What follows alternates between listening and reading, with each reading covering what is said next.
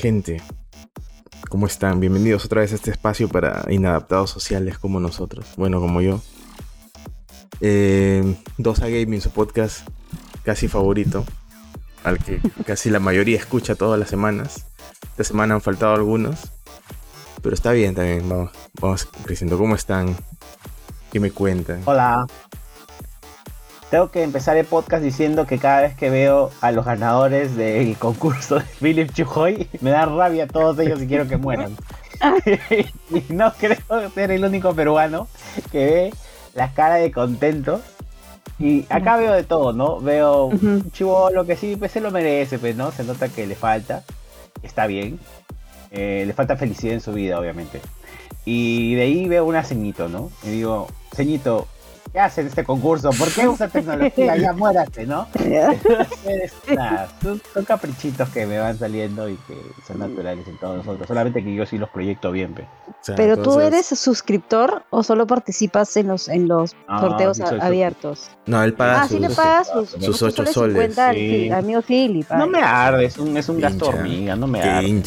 tengo, tengo poco gastos hormiga, a ver, tengo en el Dota Plus, en verdad ya está empezando ya a darle de baja eh, tengo en, en el Netflix, en el Disney Plus, que no me voy a poner Star Plus porque no veo partidos de fútbol, me parece una estupidez. Entonces no lo contrato por eso. Y, ah, y algunas herramientas que utilizo para la chamba, ¿no? Eh, me cobran bastantito por ser americanos y no sé por qué siempre me cobran en dólares esos hijos de perra. Y poquito más. Y esos son mis únicos gastos, amiga, así siendo consciente de ello, ¿no?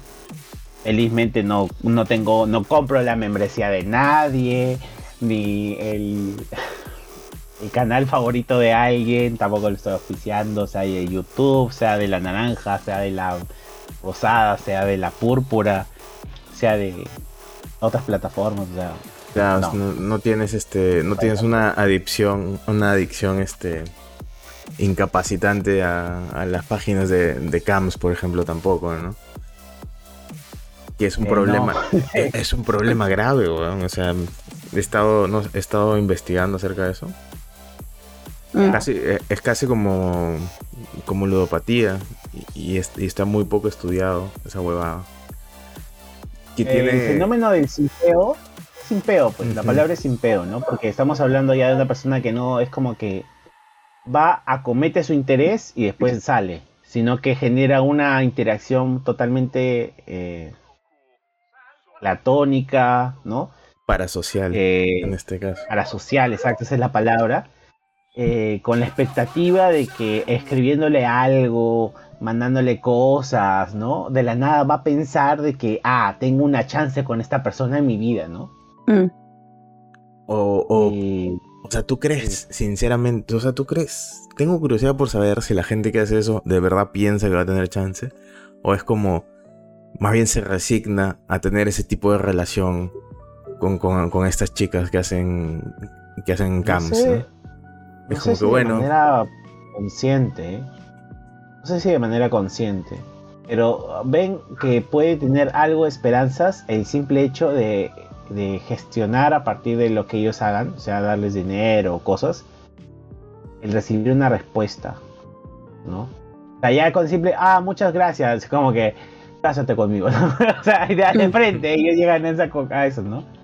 Que probablemente, como muchas cosas en Internet, sea un concepto social que solamente ha sido extrapolado al mundo virtual. Ya existían esos fenómenos y no los cuantificábamos o simplemente los ignorábamos o los normalizábamos, ¿no? Ahora recién que ya tenemos eh, un mundo alterno, vamos a decirlo así, en el cual se hacen evidentes estas cosas, recién como que decimos, oye, no, pero esa cosa la hacía mi amiguito de la primaria, ¿no? Con alguna chica que le invitaba caramelitos, ¿no? Literal es eso. ¿No les parece? Claro, por ejemplo, yo tenía una. No, no era amiga ya, pero era una, una conocida en, en, el colegio. ya sé por dónde va esto. yo tenía una conocida en el colegio que yo, ahora, yo chubol era recontra Lorna, ¿no? Todavía soy Lorna. ¿Te contra que Lorna? Tanto. Sí. sea, Lorna en el sentido que me agarraban de punto también, ¿no? Ah, ya. Y, y este. Mm, sobra decir que no era muy popular con las mujeres, ¿no? Aparte era gordito, era chiquito, yo era el más chato de todos ahí. Eh, y había una chica que todos los este todos los recreos me mm. pedía, me pedía plata. Me pedía, plata? Me pedía plata, sí. Y yo como era, pues, este... Por eso, por eso me pregunto, ¿no? ¿De verdad piensan que tienen oportunidad o, se resignan a tener ese tipo de relación? Porque yo en ese momento yo me resignaba a que la relación que tenía con esta chica nunca iba a ser la que yo esperaba, ¿no? O sea, nunca iba a poder decirle, oh, hay que salir y huevas, ¿no? Sino que siempre iba a ser, eh, oye, dame un sol. Y yo mm, se lo daba. Entonces estaba atrapado. Pero con solamente tener eso ya eras feliz, ¿no? Exacto, en mentira. Exacto, era feliz en ah. mi mentira. Entonces un día dije, a ver qué pasa si ya no le doy, ¿no? Y cuando, cuando dejé de darle... también le doy dinero. Claro, si ya no le doy dinero, obviamente, no, pues yo... no, pues no seas cochino, bueno, que este es family friendly, ¿no? y le dejé de dar y puta, la flaca se enojó conmigo, me puteó y me dejó de hablar. ¿Mm? Me dejó de hablar. Sí, sí. Y ese fue el fin de mi relación parasocial con, con, con la flaca. Y ahí descubrí, ¿no? Este, que hay mujeres que solo están contigo por dinero. Mm. A mis cortos 12, 13 años. Ahora solo hay streamers. Ahora solo hay streamers que te dicen hola por dinero. Te dicen hola por Hola Pepito, ¿qué tal? Hoy hace tiempo no te veía, ni se acuerdan. Ni saben quién eres, Ni saben qué mierda eres, ¿no? Pero bueno. Si eres consciente de ello y aún así sigues dándoles plata, papi, hazte ver. A la terapia. Todo bien, todos vamos alguna vez. Hablando de terapia. No. Quiero felicitar públicamente a mi amigo que ya ah. acabó por fin Bravo, aplaude. Cuida, eh, Sonido de efecto, efecto de sonido de aplauso. Eh. Por favor, acá, editor, colóqueme sonido de aplauso. Gracias. Cagándole más la vida a mi casa, ¿no? Pero como ya no tiene ni mierda que hacer, que edite esto. Ajá, claro. Este, quiero felicitar públicamente a, a mi causa Abraham por ya haber culminado su carrera en psicología en merecido, en buena hora, porque siempre es buena hora para acabar algo. Y, y justo estábamos hablando de eso antes de empezar, ¿no? ¿Qué se siente? ¿Qué sentiste? No llores. Pero no me preguntarte, digo, no llores. No, lloro. No, Busca tus palabras y di cómo te sentiste o cómo te sientes ahora que ya llegaste a un punto de la carrera, sigue la carrera.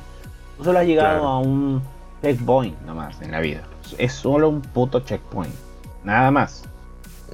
Claro, y, acá se viene lo bueno. Pues. Es, creo, que, creo que por eso no tengo la misma reacción que tienen el resto de personas que han acabado ahora también. Porque a ah, pasado pues, yo soy, yo soy más viejo, ¿no? Entonces he vivido más y he aprendido quizás más cosas de la vida que los chivolos que recién han terminado. O sea, he tenido más fracasos también y de los fracasos se aprende un culo. Se aprende un culo, incluso más que de los éxitos. Y te hacen mejor persona. O sea, fracasar te hace mejor persona independientemente de, sea lo que sea que hagas, ¿no?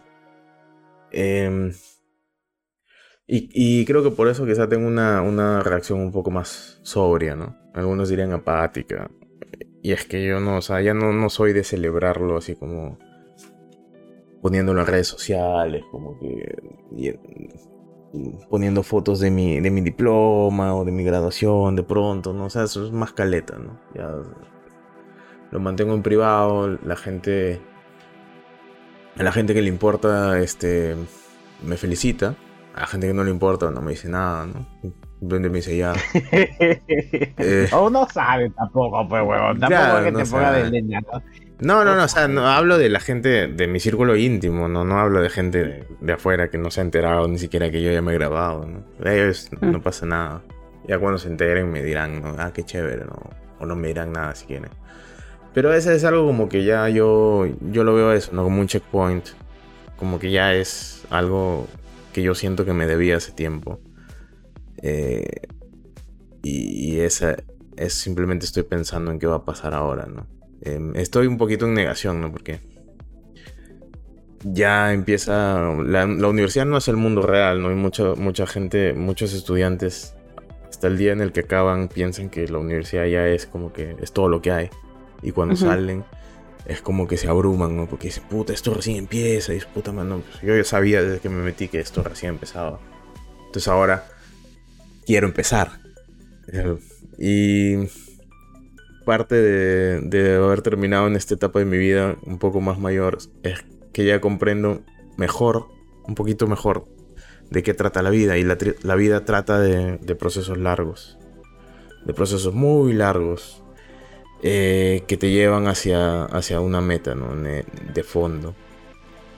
Eh, que en este caso es dedicarme a lo que me gusta, a lo que me apasiona y desenvolverme en, en, la, rama de la psicología que a mí más me gusta atendiendo casos que a mí, a mí me gusten, incluso en algún momento tener algo propio que sea un centro psicológico, un consultorio, pero ya hacer este, ya no depender De, de un jefe que me diga qué hacer, que me diga cómo tratar a mis pacientes, pero siempre, siempre, y siempre estudiando, ¿no? aprendiendo más cosas que me hagan mejor profesional, y eso, eso es lo, ese es el plan, ¿no? entonces ahorita yo no no estoy, no puedo decirte que estoy feliz, no puedo decirte que estoy triste. Triste.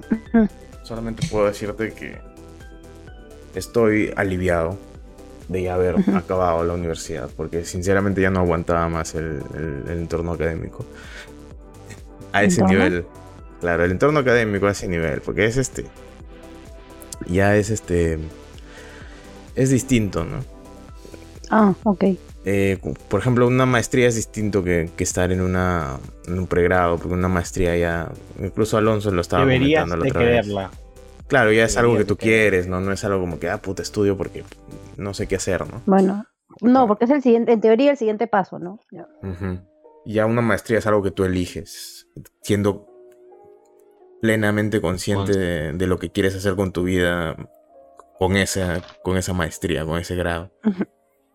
Y en la universidad hay mucha apatía, ¿no? Hay mucha puta. Mejor me voy el fin de semana a chupar con mis amigos, man. Ya mucha huevada de esa. Y, y, ya cansa, pues, ¿no? Y ya, yo ya no estoy ya tampoco en, en esos andados. Entonces ya, terminé, chévere. Ya estoy jugando ahora para el equipo de los grandes, entonces.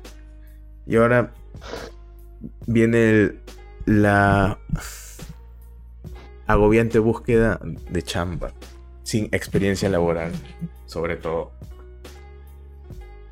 eso es lo más difícil, mm. Mira, si yo te puedo, si yo te puedo dar una fe, un testimonio de, lo que va a pasar ahora, no es igual para todos, obviamente, pero eh, es justamente algo que también te hablaba, ¿no? O sea, yo no he compartido realmente mis sensaciones eh, cómo fue mi transición, ¿no? O sea, eh, bueno, para que no lo sepas o a que le importe, o al menos darle una cierta coherencia a mi narrativa, yo estudiaba con ahora medicina, yo sufrí de burnout, eh, me llevó a la depresión y las tendencias suicidas, y decidí dejar medicina, me fui a la mierda.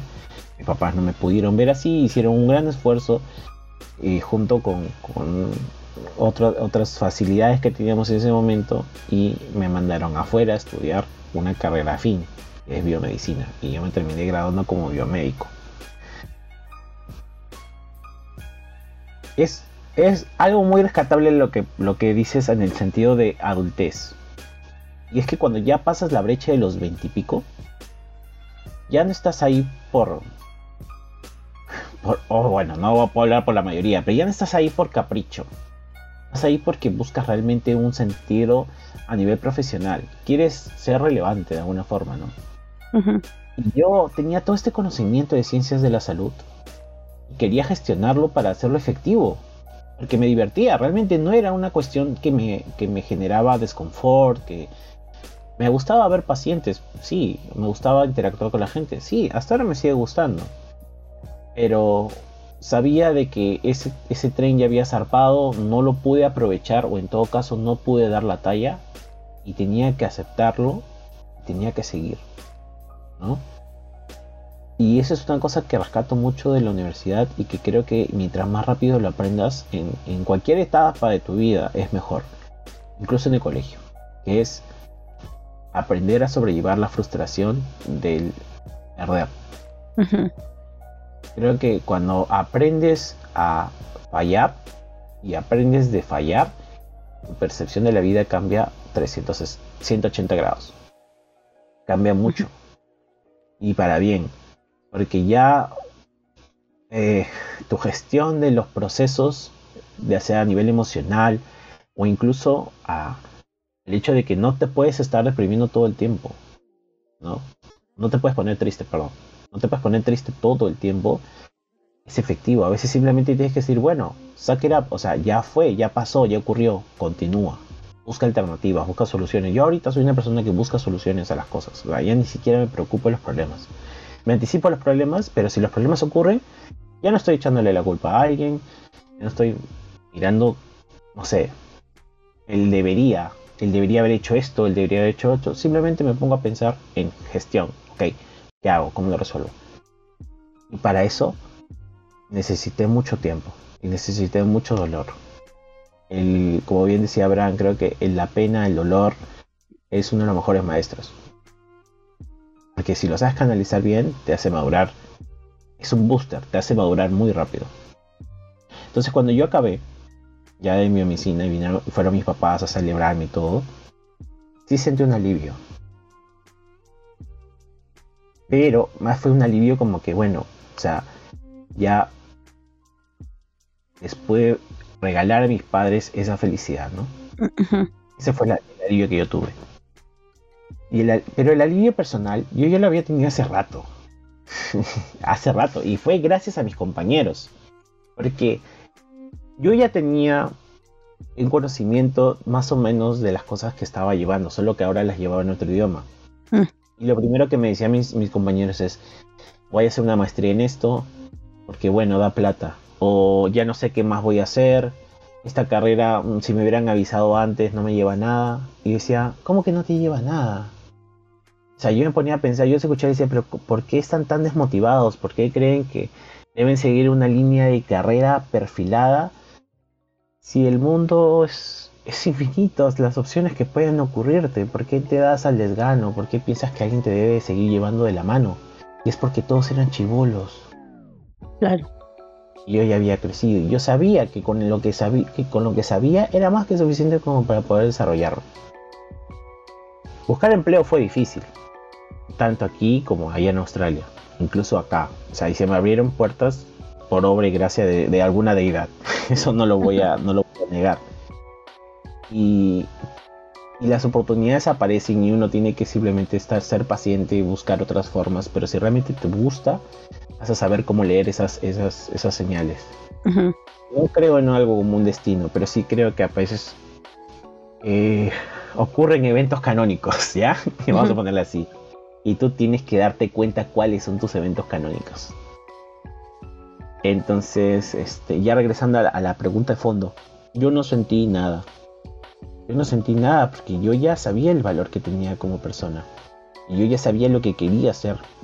Entonces cuando me gradué fue simplemente una sensación que no fue de felicidad extrema, pero tampoco fue de tristeza ni de agonía. Fue lo mismo que tú sentiste, Abraham. Fue relajar. Y eso no es felicidad. ¿Ya? Como tú la proyectas o como tú la crees, creo. Creo yo. Pero eso sí es feliz, es alegría o al menos es, es calma, es plenitud. Y esa sensación es, que, es la que deberíamos buscar siempre. No una felicidad, como la que muchos proyectan. Muchos los que ahora ponen en redes sus, diplomas y todo lo demás están engañando. La verdad que están más confundidos que nosotros. Nosotros ya tenemos la, la expertise como para saber, mano. O sea, ¿a qué más, a qué más nos podemos, o sea, ya legalmente puedo hacer muchas cosas, ¿no?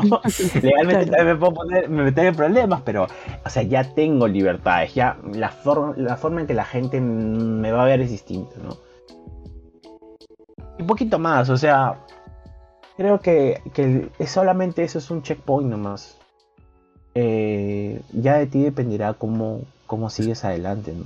Es una hoguera. Eh, y ahora vamos a ver Puedes seguir, si quieres puedes seguir, si quieres puedes alternar con otras cosas que te llamen la atención.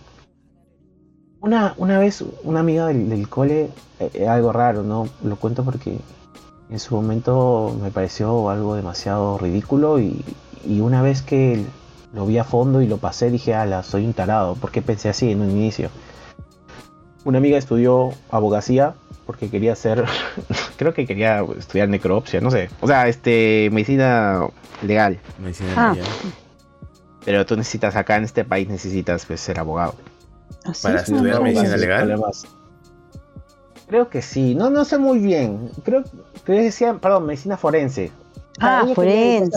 Ah, forense. Ajá, ajá, sí, me, me, corrijo. Ella quería ser forense, entonces necesitaba estudiar abogacía. Estudió abogacía y se dio cuenta que era una carrera muy plana y de la nada se dedicó más al marketing. Y dije, ala, qué ridícula, ¿para qué estudia marketing? Y ahora que yo he estudiado marketing, me doy cuenta que es una no sé si es, un, o sea, si es una carrera ya, porque es el arte de la persuasión, pero...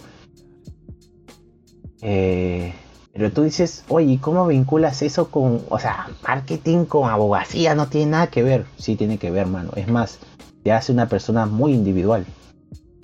Y puedes cobrar lo que te dé la puta gana. Porque nadie se ha dedicado a estudiar marketing con lineamientos dentro del marco, del marco legal o muy poca gente lo visualiza de esa manera. Entonces cuando yo lo vi así, me estalló el cerebro. Dije, ala, soy un inepto. O sea, como no pude ver eso, ¿no? Otra cosa que también rescato y, puedo comentarte es que algo muy importante al final de todo, de todo este trajín que hemos estado experimentando tú y yo, de ser dos personas que dieron muy poco o dieron demasiado para una carrera que exige mucho, es que eh, cualquiera haya sido tu camino te lleva a, un punto en el cual tú eh, tienes la autoridad como para poder ayudar a otras personas. Y, está bien hacer eso y es correcto. Eh, yo, estoy, yo trabajo para, para una universidad, soy profesor con, de bioingeniería, que es otra carrera huérfana o semi huérfana como la mía, que es biomedicina, que no nos conoce ni el papo, ¿ya? Pero en otros lados del mundo sí somos relevantes, eh, ellos sí son relevantes en, el campo y muchos eh, habíamos hecho una feria para sus proyectos finales y muchos me veían cansados, alentados, ¿no? Y decían, profe, ya no sé, voy a hacer, estoy en el cuarto año de mi carrera y, me falta poco para graduarme, no sé, ¿no? Y entonces ahí sales y le digo, mano, pongámonos la pila, hagamos un proyecto, hay muchos temas, tu tema es bueno, pero podemos buscar otros. De la universidad no me salga sin una publicación para que te ayude en buscar una beca para una maestría de lo que te interese. No sabes qué te gusta, yo te voy a a ayudar, buscándote papers sobre diversos temas. A una chica, por ejemplo, ya le orienté para, para que estudie este, neurociencias. Mm. Ya no sabía que existían neurociencias. Entonces le digo, ya, yo, yo creo que con lo que me has dicho, que me senté como que una hora a hablar con ella mientras esperaba que la clase empezara un, día X. Dije, lo tuyo es neurociencias. Así, ah, y le pasé cuatro o cinco papers, ya, ya le gustó y la flaca se va a neurociencias, ¿me entiendes? Y es una responsabilidad que uno tiene que acarrear. Porque obviamente tú no deseas que la gente pase por cosas similares a las que tú pasaste. ¿No? Siempre. Dice bien bacán. Claro, siempre es bueno tener una guía de algún tipo. Eh, es bacán encontrar una persona. Ser la persona que hubieras querido encontrar. Ese es el, es el punto. Es el punto de crecer, ¿no? Como dije este, crece para convertirte en la persona con la que a ti te hubiese gustado encontrarte cuando eras más pequeño y no sabías qué hacer. Como el tío de, de ¿cómo se llama este huevón de, de Avatar? El de fuego. El príncipe. Como el príncipe Zuko. Claro. El avatar que sí vale la pena. Exacto, el avatar que sí vale Estamos hablando del avatar que sí vale la pena, por si acaso. El maestro del aire, no, no los huevones azules, no, sino el. ya, bueno. Nada. Tú, Frank, tú, estabas de puta madre. ¿Qué cosa? Cuando te graduaste. O sea, sí, pero lo que pasa es que yo. Espérate, voy a como. Lo que pasa es que yo no terminé mi carrera, o sea, no, no terminé mi carrera en el año exacto que tenía que terminarla. Yo mi carrera la hice, en vez de hacerla en cinco años, la hice en, siete. Porque, o sea, primero, porque yo no quería estresarme y dije, voy a terminar primero los, cursos, los cursos, los cursos regulares y quiero hacer la tesis y la práctica sola. Entonces, en, en mis cinco años de carrera hice los cursos y en mi sexto año hice la, las prácticas, pero me jalaron en las prácticas. Entonces, y lamentablemente mi carrera, como hay tan pocos alumnos, este, no hay, no hay clases todo, todo el año. O sea, se dan las clases anualmente, no, no por ciclo. también pasa en medicina. Entonces, este, no pude hacer, o sea, no pude volver a hacer las prácticas en julio, sino que tuve que esperar hasta marzo del año siguiente ya para ir recién poder hacer nuevamente la, ¿cómo se llama? Mis prácticas y a la par con la, con la tesis que la había avanzado el, año eh, anterior. Entonces, cuando me gradué, no es que dije, ah, juerga, tono, pero, pero como que me sentí como que aliviada de por fin haber pasado esa como que obstáculo que para mí fue horrible que me jalaran en la práctica y aparte para mí fue injusto, pero bueno, es tema aparte. Este, y nada, o sea, pero yo sí subí mi diploma a Facebook, de, pero no me acuerdo si subí el bachiller o subí la, creo que subí la licenciatura, porque yo no soy muy, muy amiga de las investigaciones, entonces para mí poder, poder haber sacado mi licenciatura, para mí personalmente sí fue un logro, porque yo la sufrí bastante con, la, con el hecho de hacer la tesis, ¿no? Entonces por eso sí subí mi, mi diploma de, de licenciatura y, mi foto de el día que sustenté mi tesis. claro, buenazo. Acá. Ahora. Bueno, ya, o sea, yo pensé que ibas a decir cómo te sentiste, pero ya, ok. Pero, pero, o sea, claro, o sea, ¿cómo te sentiste, Frank? O sea, sí dijo que se sintió aliviada, porque ya había terminado. O sea, sí, me sentí aliviada, me sentí que ya por fin es esa parte como fea. Porque, ¿sabes por qué? ¿Por qué te sentiste así, Fran? Porque fracasaste en el momento en el que te jalaron. Sí, pues. Mm. Y eso te hizo generar nuevas este, estrategias de afrontamiento, nuevas herramientas, nuevas, nuevos recursos. Y al final lograste superar los problemas que tenías, el bache que pasaste. Sí, y por eso te sentiste aliviado. Entonces, más o menos estás en el mismo carro que nosotros, pero. Tú sí subiste tus cosas a, redes sociales, entonces ya no. Ya no eres mi amigo. Porque yo, detesto las redes. No, mentira. pero yo. No, eso es cosa de cada uno. Sí, eso es cosa de cada uno. O sea, pero la gente que se va a chupar de repente no encuentra suficiente satisfacción en saber que ha terminado y, y busca alguna forma de reforzar eso, ¿no? De encontrar un poco más de gozo. De repente necesitan salir a chupar para sentirse bien por haber terminado. A mí me dio mucha satisfacción, a mí me dio mucha satisfacción llevar a mis papás a comer después de... Claro. lo único que yo quería. Después ni, ni me junté con mi gente a chupar, ¿ah? ni nada, o sea... Bueno, son, son universidades distintas. Allá no sentí tanto, tanto, ¿cómo decirlo? Cuando, cuando acometes una meta, la gente se va en YOLO. Allá no. Allá simplemente es un trámite burocrático más.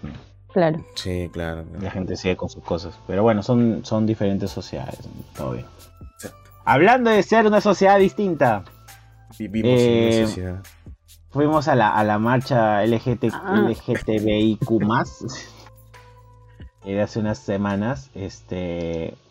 Algo me encantaban los, los frases que lanzaban en la calle en la marcha. porque cada vez que se acercaba una persona a un balcón, a una ventana para ver qué había, y alguien de la marcha se daba cuenta, lo jodía mal, como que en ese balcón eh, habita un maricón o una cosa así. o por esa, por esa ventana hay una lesbiana, una cosa así, ¿verdad? Pero, o sea, era demasiado gracioso. Y así, había un montón de frases. Lamentablemente la policía no ayudó ni verga, ya, porque fascistas dentro del, del, poder. Este, porque mierda. Y cortaban mucho la marcha. Oye, verdad. Este, Me había olvidado que Porky es el alcalde de Lima y que Porky es, anti, anti progre. Claro, eso sí, no, pero, mal, al punto de que, o sea, ha habido ha habido tráfico, ¿no? Y mucha gente se ha quedado parada ahí sin poder moverse con la policía tratando de contener los carros, pero tú sabes cómo son los peruanos que les vale verga y salen y empiezan a decirle a la policía, oh mierda, déjame avanzar, ¿no? Cosas así, ¿no? Mm. Pero es que esos, ese evento se, había visto hace meses y no hubo un plan de desvío que sí es factible, ¿ah? En ese, ese tramo. Porque hay otras marchas que también se hacen bajo la misma premisa, ¿no? En la misma ruta y, se toman las previsiones y se, hay forma de cómo llevar a los carros, ¿no? A otras direcciones y normal. Pero no lo hubo y pues generó un montón de problemas. Una cosa en particular que no sabía y que me dio mucha, mucha, no, no, no risa, sino más bien como que dije, ah, con esto se gasta su plata estos imbéciles. Que muchos laboratorios de investigación y grupos de investigación científico habían alquilado sus buses y lanzaban condones y todo lo demás. Ah, o sea, me parece curioso, ¿no? Porque es como que tú esperas a que las ONGs estén ahí, ¿no? Pero todos eran grupos de investigación. No voy a mencionarlos, pero, o sea, ¿entiendes? ¿Por qué no los vas a mencionar si han estado ahí en público, mano? Si un problema. no, Porque, pueden dar, porque pueden dar chamba. Entonces, este. Eh, nada, igual no es nada malo, o sea, me da igual. No, pues, o sea, si, ellos mismos han aceptado que usen poner su logo ahí, ¿no? o sea, todas las, hay un montón de empresas. Es más, yo fui con un laboratorio. Fuimos con un laboratorio. Entramos a la marcha gracias a un laboratorio, ¿no? Ella había mandado todas las permisivas para participar dentro de la marcha, pues, ¿no? Y, nada, estuvo, estuvo bacán. Como a mí me gusta mucho la música. Eh, pasan por ahí. Eh, debió haber sido.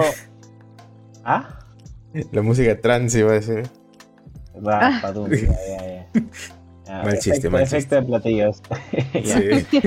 la, la cosa es que es muy distinto en, otros lugares. Acá somos bien conservadores. Seguimos, o sea, para, para lo que yo he visto en, mis privilegios en otros lugares del mundo, en otros, otras marchas del LGTBI Brasil, por ejemplo. Somos muy conservadores, pero muy conservadores. O sea, las flacas con pantalón, los chicos con pantalón, y allá es un calaterío mal. ¿Ah, sí? Ah. La te digo mal, o sea, le ves la vida a todos. Acá al menos las trans se visten de forma hasta cierto punto recatada, o sea, cubriéndose, ¿no? Que es normal, o sea, sus gustos, ¿no? Pero sí son bien excéntricas y todo. Sí, tienen, están en el espectro de lo... De ¿Me entienden? Como que... Eh, eh, llamar la atención, pero de manera positiva, ¿me entiendes? Con sus cosas, vestidos y todo lo demás muy alegres, muy vistosos. Eh, allá es simplemente quiero verme como perra. ¿Me entiendes? Quizás yo en mi sesgo lo veo así de conservador latino, pero allá es como que decía, a la mierda, tienen los huevos y los ovarios para vestir esta huevada en la calle y te llega el pincho, ¿no? Y hay un chihuahua al costado tuyo y te llega al huevo, ¿no? Este, pero sí. Es que lo importante no es como se veían todo lo demás, obviamente no lo estoy comentando, lo, importante es que dan... Mucha gente también me preguntaba, pero ¿por qué vas a esas cosas o por qué existen las marchas? ¿no? Y no es fácil responder a eso, más allá de, Creo que lo más simple de responder es simplemente porque tienen que darse cuenta otras personas no se, no se reconocen a sí mismas o viven con miedo de que hay una gran comunidad que no solo es igual, sino también los acepta por ser distintos Y hay que normalizar eso.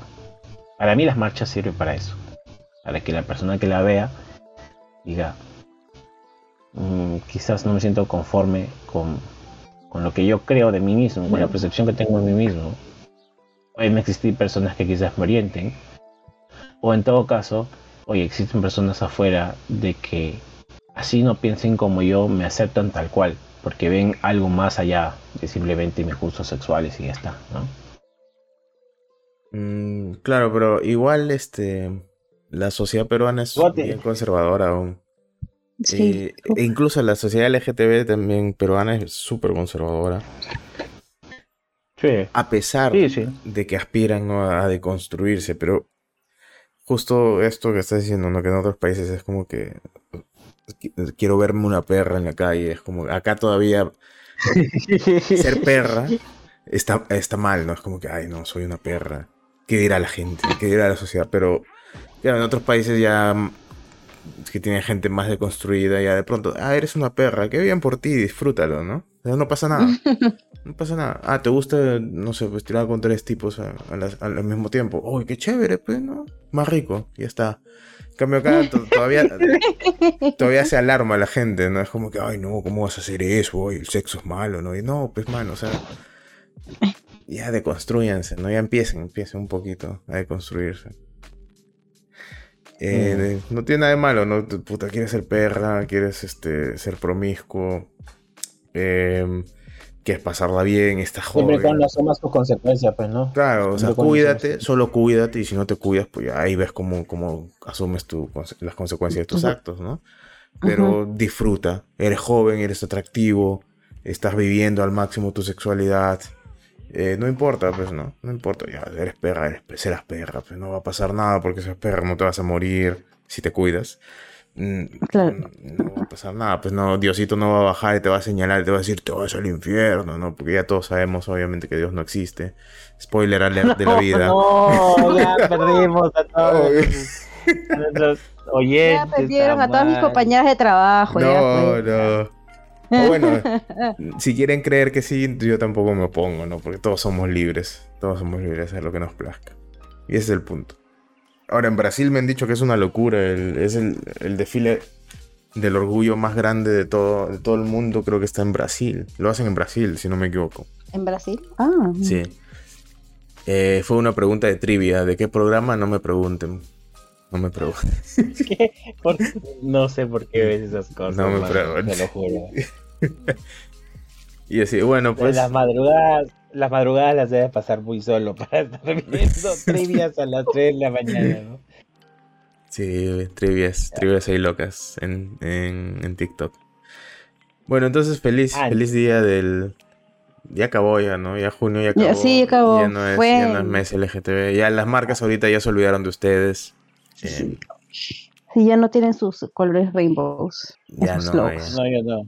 Volvimos al status quo al status quo. Así que, hablando de status quo, Alonso, hazme el segue al próximo tema porque yo no tengo creatividad para eso. Ah, verdad, verdad, verdad. Este. Puta, ya, es que ya me cagaste, pero yo pensé que sí. Um, ah, ya, hablando de dramas. Eh, no sé por qué. Eh, Las drama queens. Fran, cuéntanos.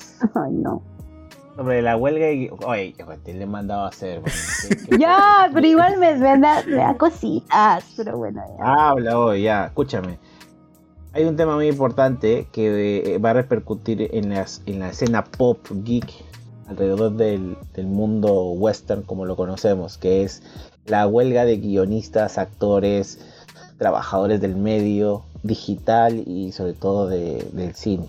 Pero cuéntanos, ¿qué, qué ha pasado? Bueno, que los... Doy fechas, quiero. ¿Qué cosa? No doy fechas, quiero. No, no, no, te estoy jodiendo. Pues cuéntanos a grandes rasgos, pues. No, pues que... cuéntanos y exagera, por favor.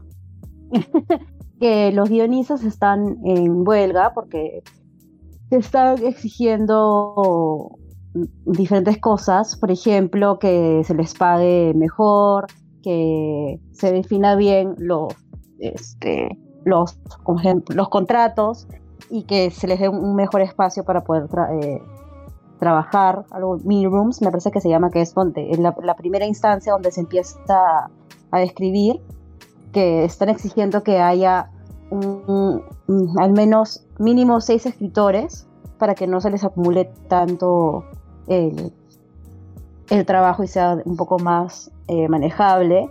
También están pidiendo que este, se les incremente el, sueldo que se les da este, al mes. Y algo que no entendí muy bien, qué es lo que, tenía que ver con lo, de las plataformas digitales. Me, creo que más o menos entendí que ellos también quieren como regal... ¿Se ha dicho la palabra regalía? Dale, sí, o sea, quieren un pago.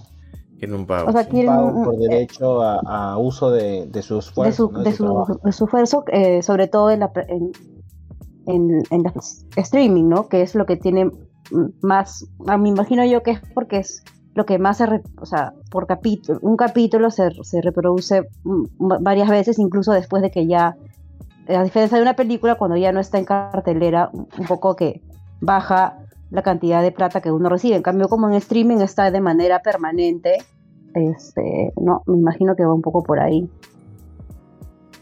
Claro, o sea, eh, han pedido que les den parte de lo que pagan las, empresas de streaming para meter series a su plataforma, ¿no? Por, ejemplo, The Last of Us ahorita solo está en HBO. Pero si en caso Netflix paga, para que The Last of Us esté en Netflix, que puede hacerlo, ¿no? Se negocia con HBO y ahí ven cómo hacen. En, ese pago que le va a dar Netflix a, la HBO, a la productora de HBO que ha hecho la serie, también le deberían dar un porcentaje de esa plata a, los guionistas, ¿no? Eso es lo que están diciendo, porque le dan un porcentaje de esa plata, por ejemplo, a los actores también. En, caso, de que sea algo que se retransmite un montón, porque no, o sea, no le pagan a la, a la serie, no le pagan por, por cuánta gente la ve, sino la empresa de streaming le paga a, las, a, los, a los desarrolladores de la serie para meterla a la plataforma y de ahí ya no le pagan nada más. A diferencia de en la televisión, por ejemplo. En la televisión, algo que, un show que sigue corriendo, que sigue corriendo, que sigue corriendo por años, sigue generando dinero, sigue generando dinero, sigue generando dinero y ese dinero, una parte de ese dinero se la, se la pagan a los, a los actores, se la pagan al, director, se la pagan a los productores y, así, ¿no? Durante años. Pero no hay una, una, cláusula que diga que los guionistas también se les pagan. Allá, acá ni siquiera se le paga a los actores, por ejemplo, ¿no? O sea, al fondo hay sitio que la retransmiten 800 mil veces, no le pagan a Eric Lera regalías por esas retransmisiones, ¿no? Ah, no, yo eh, pensaba que sí. No, no, no le pagan, porque no hay, por ley deberían, pero no hay, las empresas no lo hacen y la entidad que regula eso no tiene poder, prácticamente no tiene poder en el, en el, en el Perú. Entonces, siempre hay canales que le deben un culo de plata a actores. Salió pues Joana San Miguel y Carlin a hablar de eso en, la habitación de Henry Spencer. Ah, ya. Entonces por eso sé que pasa eso acá en Perú. Pero bueno, A, grandes, a grandes rasgos, el impacto a, corto plazo, porque a gran, a gran plazo no, no, lo sientes en lo que es cine, porque ya todas las películas, la gran mayoría ya han sido grabadas y editadas, las de este año, obviamente. No vas a editar una película a mitad de año para presentarla en noviembre, diciembre. no funciona. Pero sí podría afectar los calendarios de películas y series que van a venir a futuro de la mitad del año o incluso la primera, el primer trimestre del siguiente año. Va a haber un montón de postergaciones. Donde sí sienten la pegada es en la tele, sobre todo en los programas de regulares, ¿no? sobre todo los nocturnos, donde ya allá al menos en Estados Unidos han cancelado y puesto repeticiones, ¿no? Porque entre varias cosas, eh, no, no, ni, tan, ni los guionistas ni los que son partícipes del staff desean un tiempo definido hasta la fecha, porque ya literal empezó el 13, como sabrán, entonces... Eh, a partir de ahí no hay, han establecido si es que se va a hacer una mesa de diálogo o algo por el estilo. La mayoría de empresas dice que, o sea, las, la asociación de estas empresas, las, las, altas cabezas dicen que ya le han dado mucho dinero a ellos, ¿no? Pero quizás no ha sido el suficiente según las estimaciones de los sindicatos allá. Claro, o sea, salió. lo más pendejo, lo más pendejo, perdón que te corte, es que muchos de los actores aliados a, la huelga de los, de los guionistas, ya no van a hacerle publicidad a las pelas, pues, que vayan a venir. En, en solidaridad. Eso sí va a pendejo a nivel de marketing, pues. Por eso no, por eso es que el actor que hace de Blue Beetle no puede decir el 18 de agosto, solo en cines, Blue Beetle. Pero ya lo dijimos. Ah, Blue Beetle, Blue Beetle era la apuesta ciega. Era, era la apuesta ciega de DC y ahora. Se cagaron. Y ahora, mano. Pero los memes de, en redes están haciendo el trabajo de marketing. ¿Has visto?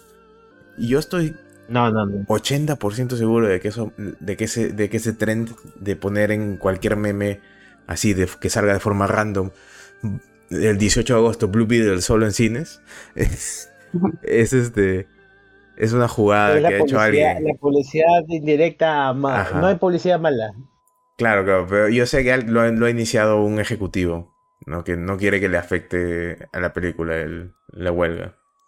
Entonces, por, porque está raro, ¿no? ¿Por qué carajos alguien haría publicidad de una película sabiendo todo el trasfondo, ¿no? Por joder de repente.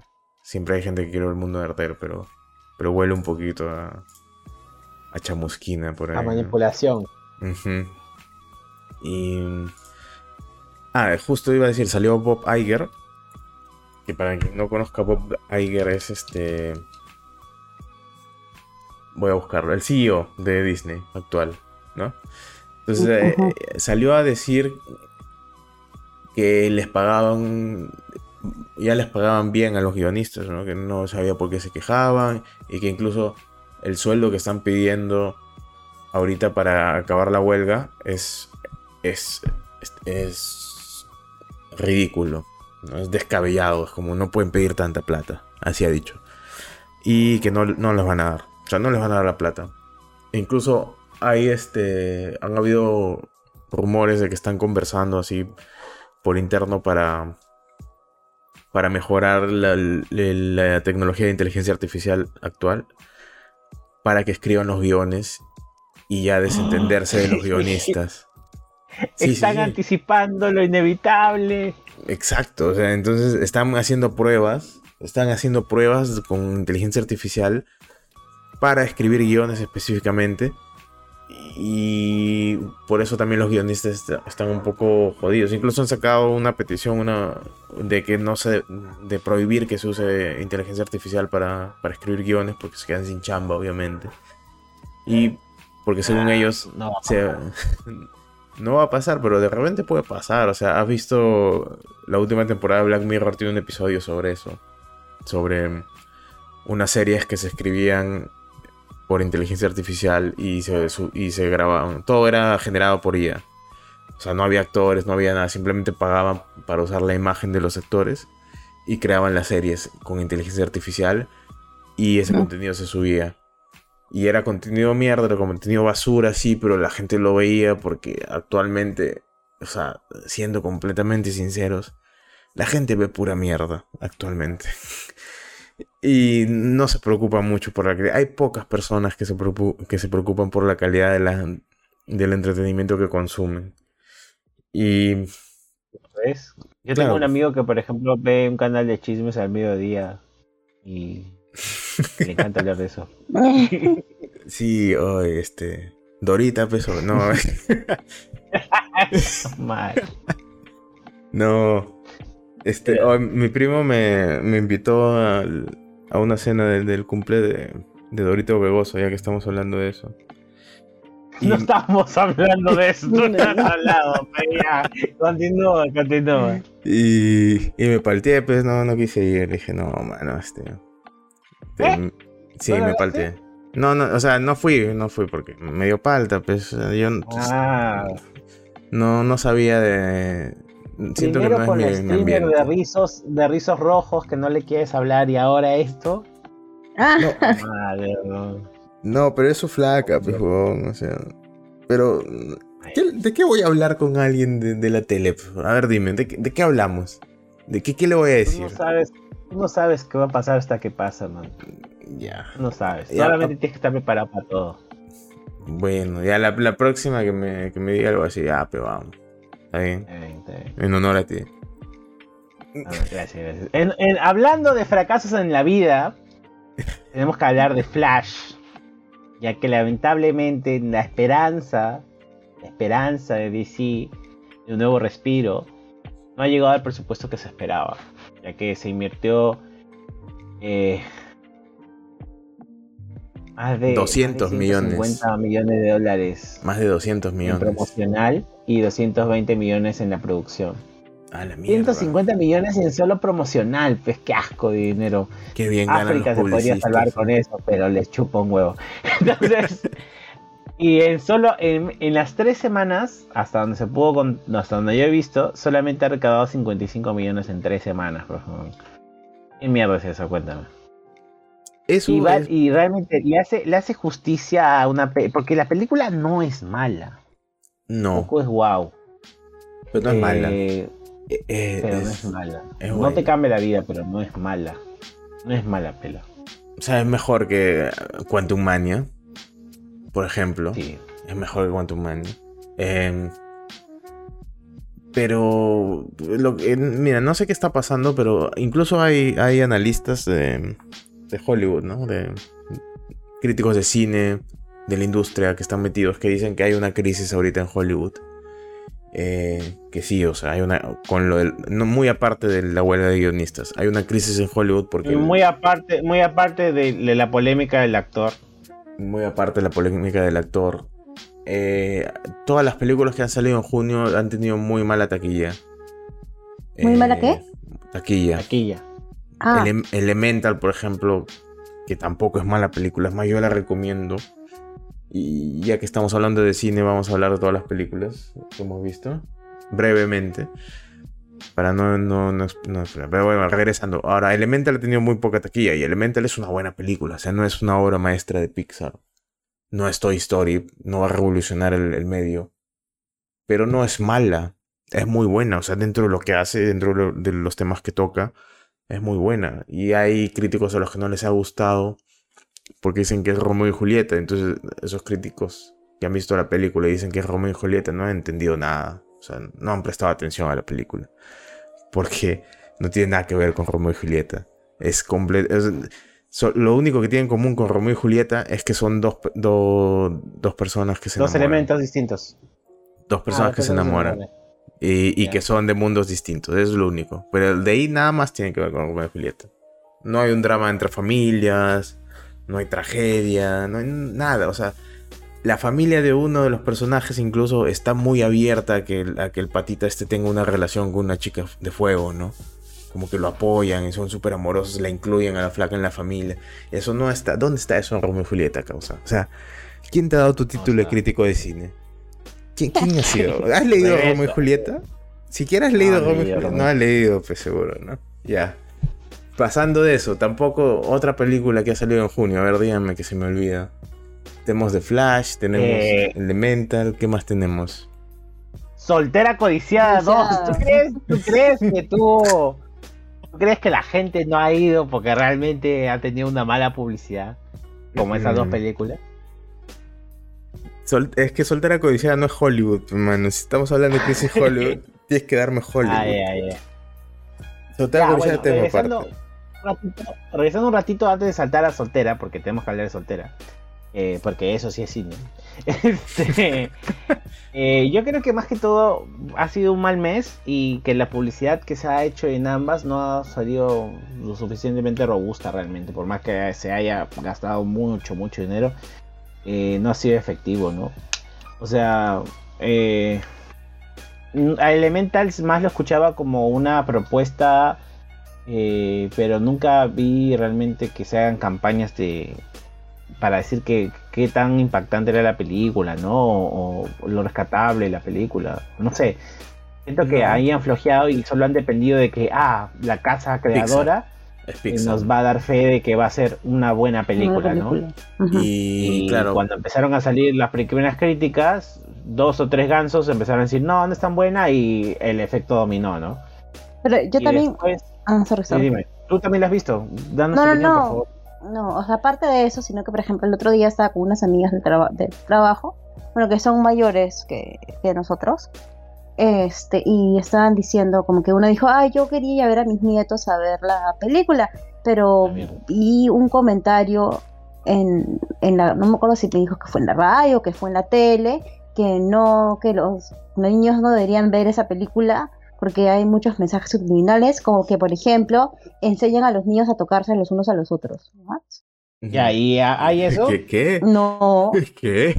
No. O sea, nada que ver, es como que el, el fueguito, el, el amigo fueguito y la amiga, no, el amiga fueguito y el amigo agüita, este, no es que se toquetean, simplemente como que, como cuando se abrazan o, se dan la mano, que es lo normal dentro de una relación, una ¿no?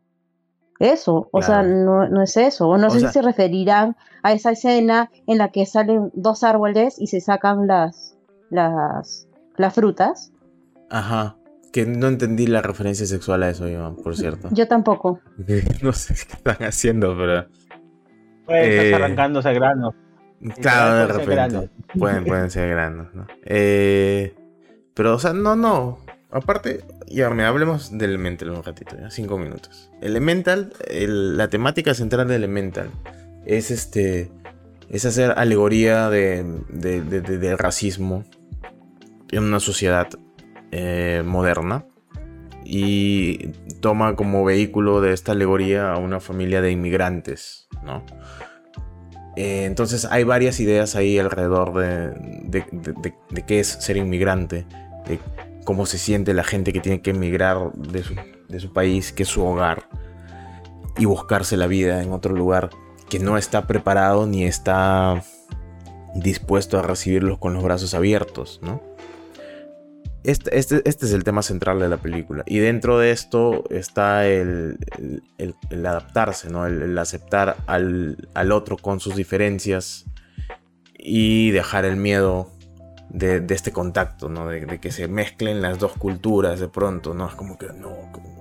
La gente de, de fuego no quería mezclarse con la gente de agua porque los veían como algo negativo o algo perjudicial para ellos, ¿no? Como que podían dañarlos, que podían apagarles eh, su fuego, que podían incluso matarlos, ¿no? Si hay mucha agua, me imagino que la gente fuego se muere, ¿no?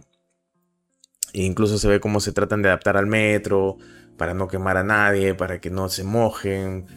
Eh, es algo, es como te dije, es una alegoría, ¿no? De, de lo que pasa cuando una ciudad pues no está diseñada para recibir gente con, diferentes costumbres, con diferentes características, con diferentes habilidades, con diferentes necesidades, etcétera, etcétera.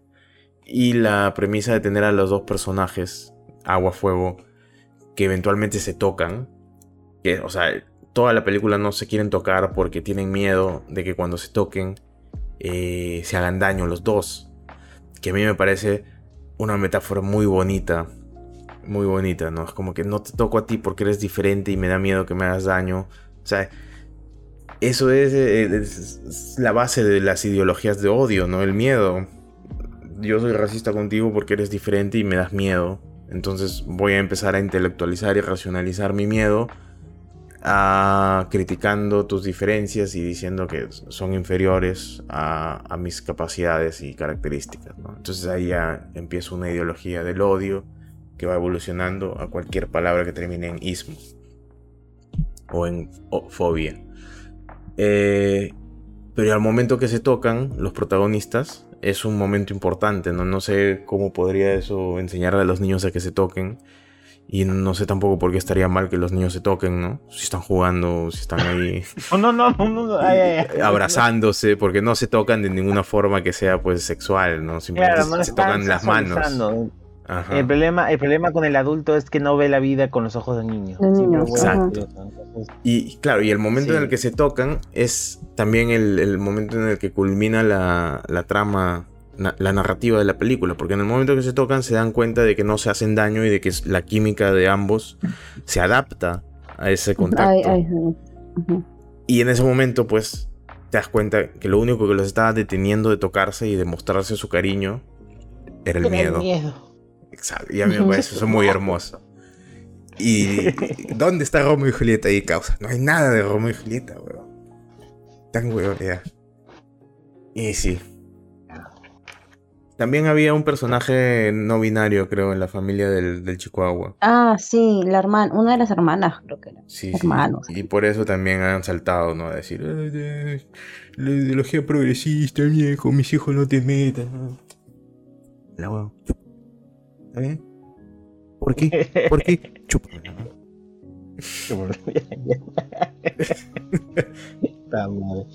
Ya, no entendí el chiste. Bueno, ya. Solo yo. Ahora, este, pasando a eso, ya, ya. Bueno, lo que, hablando de, dar buenos mensajes de inclusión y, claro, no sé, yo tengo que eh, decir de que hay una película que pude ver en estas un par de semanas y que me ha gustado mucho, mucho, y que fue una de esas películas que Disney, en su, en su época de fascismo tardía, ya, le tiró caca, y que es Nimona. Nimona ah, iba a ser para Disney. Ah, no sabía eso. Porque, sí, porque eh, Nimona partió de la casa, de, la casa creadora de, Fox, Blue algo, no me acuerdo cómo se llama. Los mismos creadores de Río. Mm, ¿Ya? Ah, Blue Sky, creo que Blue Sky, ya gracias. Y entonces, este, Blue Sky ya lo había creado con años de anticipación. Creo que 2019, me parece. Pero Disney decía, no, porque spoiler alert, en la película hay un beso entre eh, dos chicos. No hay uno, hay varios. No, no, no, no, no, no, pero en ese entonces, dentro de la trama, ese beso no, eh, eh, no, es, no es cambiado, ¿me entiendes? Ah, ese beso siempre estuvo en el cómic y en la trama central. Siempre existió ese beso. Y Disney dijo, no, no quiero eso. El público no lo va a aceptar, nadie quiere ver esa mierda. Y tuvo que pasar mucho tiempo y meterle mucho punche a la creadora como para que la idea pueda este, crecer y años, obviamente, pasar por Netflix. Y qué buena película, una muy buena generación de personajes, una buena transición, la linealidad de la historia también es correcta. Un poco predecible, pero eh, hasta cierto punto lo entiendo porque es para público infantil, entonces no, no hay que ser muy exigente de eso los chistes muy correctos, muy graciosos a nivel de Shrek, un poquito menos, pero está a ese punto de creatividad. Realmente. Eh, no hay un gran plot twist, pero es una película que creo que vale 100% la pena porque da un bonito mensaje final. ¿no? Eh, y Nimona, puta, qué buen personaje que es. O sea, buen personaje. La película creo que dura menos de dos horas y, y realmente, o sea, ya queda como uno de esos personajes que que vas a tener como referencia o que quisieras comprar un sticker y colocarlo en tu laptop, no sé. así yo, así yo concreto el cariño por, las cosas que me gustan o que generan un impacto en, mi niño interno, ¿no? Está al costado de Ralph el Demoledor. Entonces, este. sí, para mí es un, es un peliculón. Debería verlo mucho más gente. Y sobre todo para que y ese es el tipo de inclusión que debe haber, ¿sabes? O sea, simplemente creas un personaje que es gay, ya está, o sea, no hay vuelta que darle, es solo gay, ya se acabó. Ya. Entonces, este, y sí, tiene escenas gays, ya. Y es más, es más, el personaje es más. No, no, no va a la vida diciendo soy gay, ¿me entiendes? Simplemente es algo de, la persona, ¿no? Como su color de piel, como su pelo, lo que sea. O sea, es, es el este argumento del personaje escala no es intencionado, no se nota que es tosco, ¿me entiendes? Que es abrupto, que es imposicionado. Simplemente es gay y ya está. Mm, pero no solo es gay, ¿eh? O sea, si te das cuenta, es gay, es este, e, es, pobre y es este... Pobre. Y, es racialmente diferente al resto de, los de la ciudad, ¿no? Son rubios, blancos, ¿no? No, no. Esa mierda sí importa. Esa mierda sí importa al final. O sea, eso sí debería uno, gracias por aportarlo, eso sí debería uno verlo y decir, sí, pues no, o sea, el huevón, o sea, es, fue, era un paria, era tratado como un paria y le dan una oportunidad para ser alguien, ¿no? Y termina cagándole, ¿no? Y que tiene mucho que ver también con el, personaje de Nimona, que que hay una. Hay, es, algo que tienen en común, ¿no? Los dos. Pero Nimona ya está del otro lado, ¿no? O sea, el personaje principal, el caballero, recién está en, la etapa en la que se da cuenta de que esta sociedad de la película no trata a la gente con, sus características de forma muy amable y ni siquiera les da el beneficio de la duda, ¿no? De decir son buenos o malos, simplemente un error y ya marcado para toda la vida, eres un monstruo. Pero Nimona ya está del otro lado, o sea, a ella ya le ha pasado eso y lo que le ha pasado, la historia de Nimona, el por qué la gente le teme a los monstruos, tiene que ver con una trama que es muy interesante, es muy chévere y que se resume en nunca le creas al gobierno. Y me parece un mensaje muy valioso. sí, listo. Eh, último topic. No sé si quieres hablar algo sobre Soltera Codiciada. Tienes dos minutos. O sea, breve, muy uh, chico. Ya. Mírenla, mírenla. Primero quiero decir que Soltera Codiciada 2 no es de Tondero.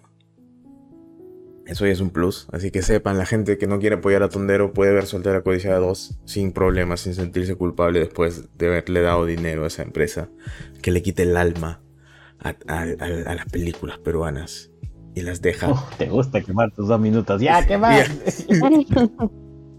y es, es una película. Soltera Codiciada 2 es una película. Es, es el primer intento. Es que no puedo decir, que, por ejemplo, que A su madre 2 es una película. A su madre 2 es publicidad de Plaza Vea e Interbank.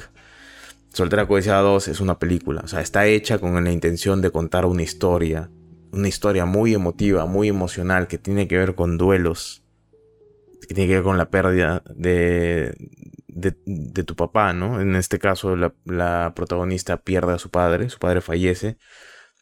Y es es esta historia la que narra, ¿no? El proceso de cómo enfrenta este personaje dentro de este universo que construyó con la primera película, que tiene su, estilo de comunicarse, su estilo visual, su estilo eh, de expresarse, ¿no? Está muy criollo a lo limeño, muy inadaptado social también, porque las tres protagonistas son inadaptadas a su manera, pero todas son funcionales. Eso es lo bueno si no fuesen funcionales, ahí sí, terapia.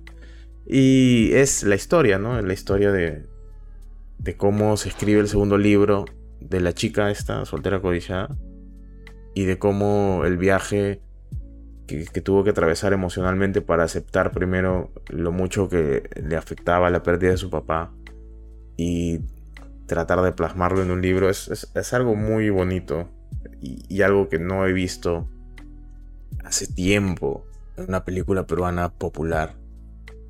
Eh, porque, no sé, me, dirán ustedes si me equivoco, pero el cine peruano eh, comercial usualmente no tiene alma, ni tiene tampoco emotividad, más allá del, de la comedia, ¿no? Más allá de la pequeña reflexión ahí con música sad que tiene el personaje y que dura 10 segundos y luego se olvidan y empiezan a, a poner cumbia.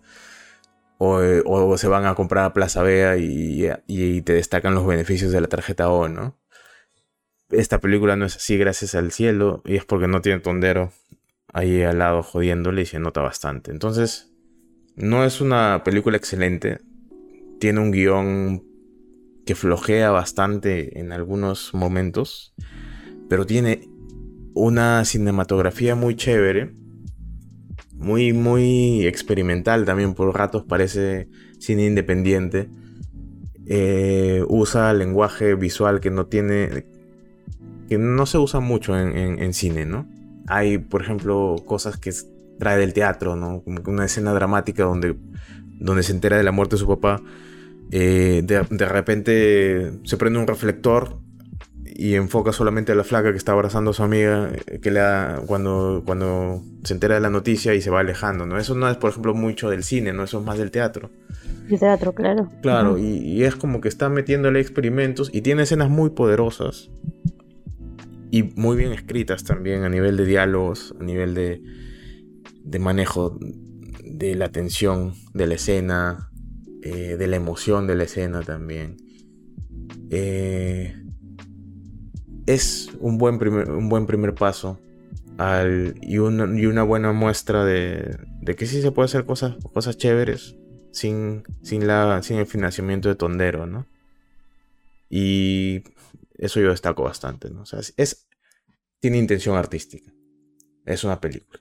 No puedo decir, es cine, carajo, sí, fumar un cigarro. Pero te puedo decir, es un intento de hacer cine. Es un intento muy válido de hacer cine. Eh, te ve, Como Oppenheimer. Listo. y hasta acá la zona Normie, los que ya entienden la mecánica que utilizamos. Muchas gracias a aquellos que se quedan una hora escuchando pelotudeces de tres idiotas que hablan por la noche. Y nada, si les gusta más este contenido, revisen capítulos eh, previos a esto. Saben que pueden encontrarnos en la plataforma de al Spotify. En Spotify y Google Podcast, ¿verdad? ¿Qué? En Spotify nomás, porque ya Anchor y ah, Spotify se fusionaron. Y ya, bueno, ya Spotify entonces únicamente. Y nada, estamos como 2A Gaming. Saben que pueden seguirnos también en nuestras redes sociales como 2A Gaming, en, tanto en Facebook como en Instagram, que estamos ahí más activos. Y muy pronto en Threads. ¿Por qué? Porque hay que subirnos al tren del mame. Uy, listo. Eh, ahora pasamos a la zona gamer con los 20 minutos que nos quedan después de haber hablado de, zona codiciada más de lo debido. Es necesario, eh, era necesario. Abraham, en breve, ¿qué has jugado de todo lo que rescatas? Y déjame el último juego que es Hi-Fi Rush para que lo podamos analizar entre los dos y, y funcionar un poco de ese amor que ese juego nos ha brindado tantas horas. Listo, mm, comienza. Perfecto. A ver, he jugado Watch Dogs Legions, horrible. He jugado Far Cry 6, menos horrible. He jugado, ahora sí lo importante, eh, Resident Evil Village. Oh. Porque está en el PlayStation Plus. Eh, gratis. Vayan, descárguenselo si quieren. Ah, no, creo que lo he comprado, no me acuerdo. Pero me costó 9 dólares o algo así, si es que lo compré. ¿Por qué, ¿Por qué tan barato? Porque está de oferta para los que tienen PlayStation Plus. Deluxe. Oh, Deluxe. Y he jugado el Resident Evil 4 Remake, ya he avanzado regular, ¿no? Entonces, solamente voy a hablar ahorita del Resident Evil Village y del, del de las diferencias con el Resident Evil 4 Remake, ¿no? Porque no había jugado el Resident Evil Village. Ahora que lo puedo jugar, ya puedo dar fe de que no me gusta. ¿No te gusta? ¿Qué hablas? No me gusta. Lo odio, lo detesto con toda mi alma. ¿Qué hablas? ¿Por qué? Estás loco, mano. No, no, no. ¿Sabes por qué lo odio? Porque es un juego guionizado. O sea, todo lo que pasa en el juego es parametrado, es pautado, es falso, genial, es, genial, es fake. Es una casa de, los sustos en videojuego. Es una casa de los sustos, sí, literal. O sea, es un lineal el juego. Ya, ¿qué e malo tiene? Y eso no es Resident Evil, weón. Eso no es Resident Evil, weón. No me jodas. No, no es Resident Evil. El Resident Evil es Survivor Horror. Desarrollate, estoy escuchando más, desarrollate. Resident Evil es Survivor Horror, ¿eh? O sea, puta, cuando tú juegas Resident Evil, eh, matar un zombie es, es, algo jodido. Pues, o sea, te cuesta, lo sufres, no tienes balas, te jode. Y los bosses son este. son obstáculos reales. O sea, pero una vez. O sea, cuando no te das cuenta, por ejemplo, en el Village, de que los bosses son, son pautados. O sea, no hay amenaza real detrás de ese boss. Simplemente síguele y, eventualmente el boss va a caer. O se va a acabar la pelea. O se va a escapar. O se va a romper el suelo y vas a terminar en el sótano. Hueva de asesino.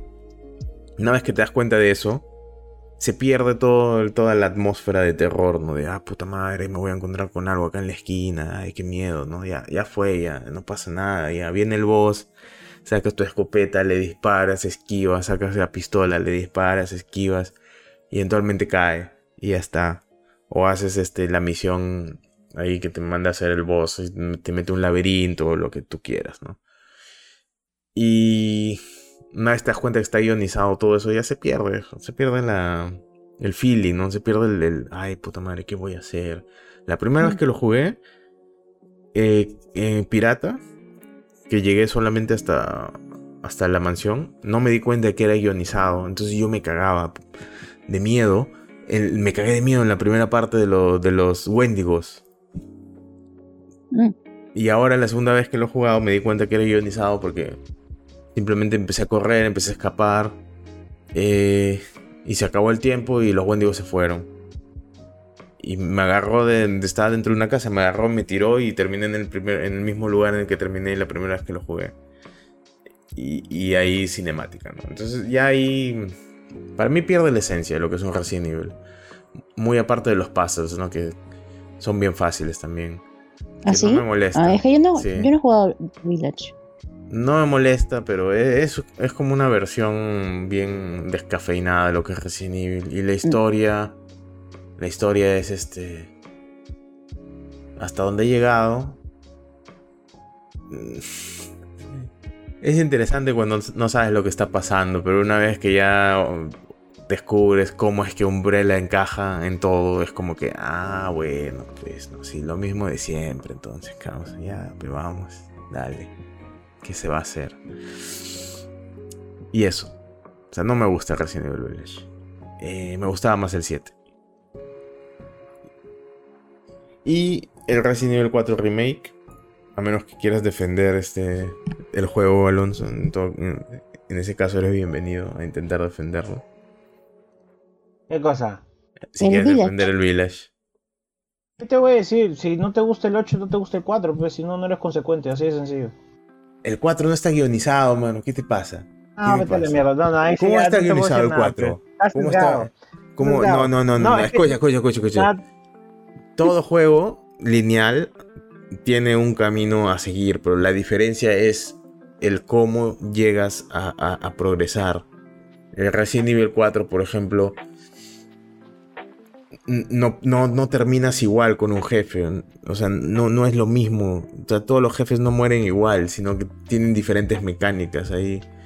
Y en cambio en el, en el village todos, se todos los jefes se sienten igual. O sea, todas las hermanas, por ejemplo, simplemente les das hasta que se mueren. Y ya está, ya. Y es diferente. O sea, en el Resident Evil 4 además tienes la mecánica esta de, de aturdir a los zombies. Tienes mm. este, los enemigos con las motosierras. Tienes este...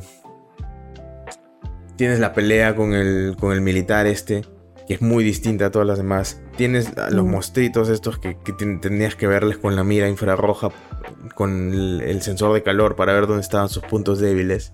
Que en el Resident Evil 4 Remake lo han cambiado y lo han mejorado incluso, lo han hecho más chévere. O sea, tienes todas esas cosas y lo más importante aún, tienes una sensación de, de urgencia mucho mayor y no sientes que todo está sobre rieles, ¿no?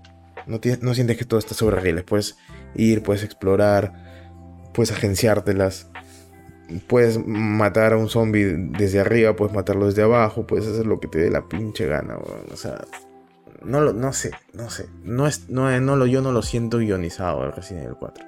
Que sí es lineal, pero no se siente tanto como, el, como en el Village.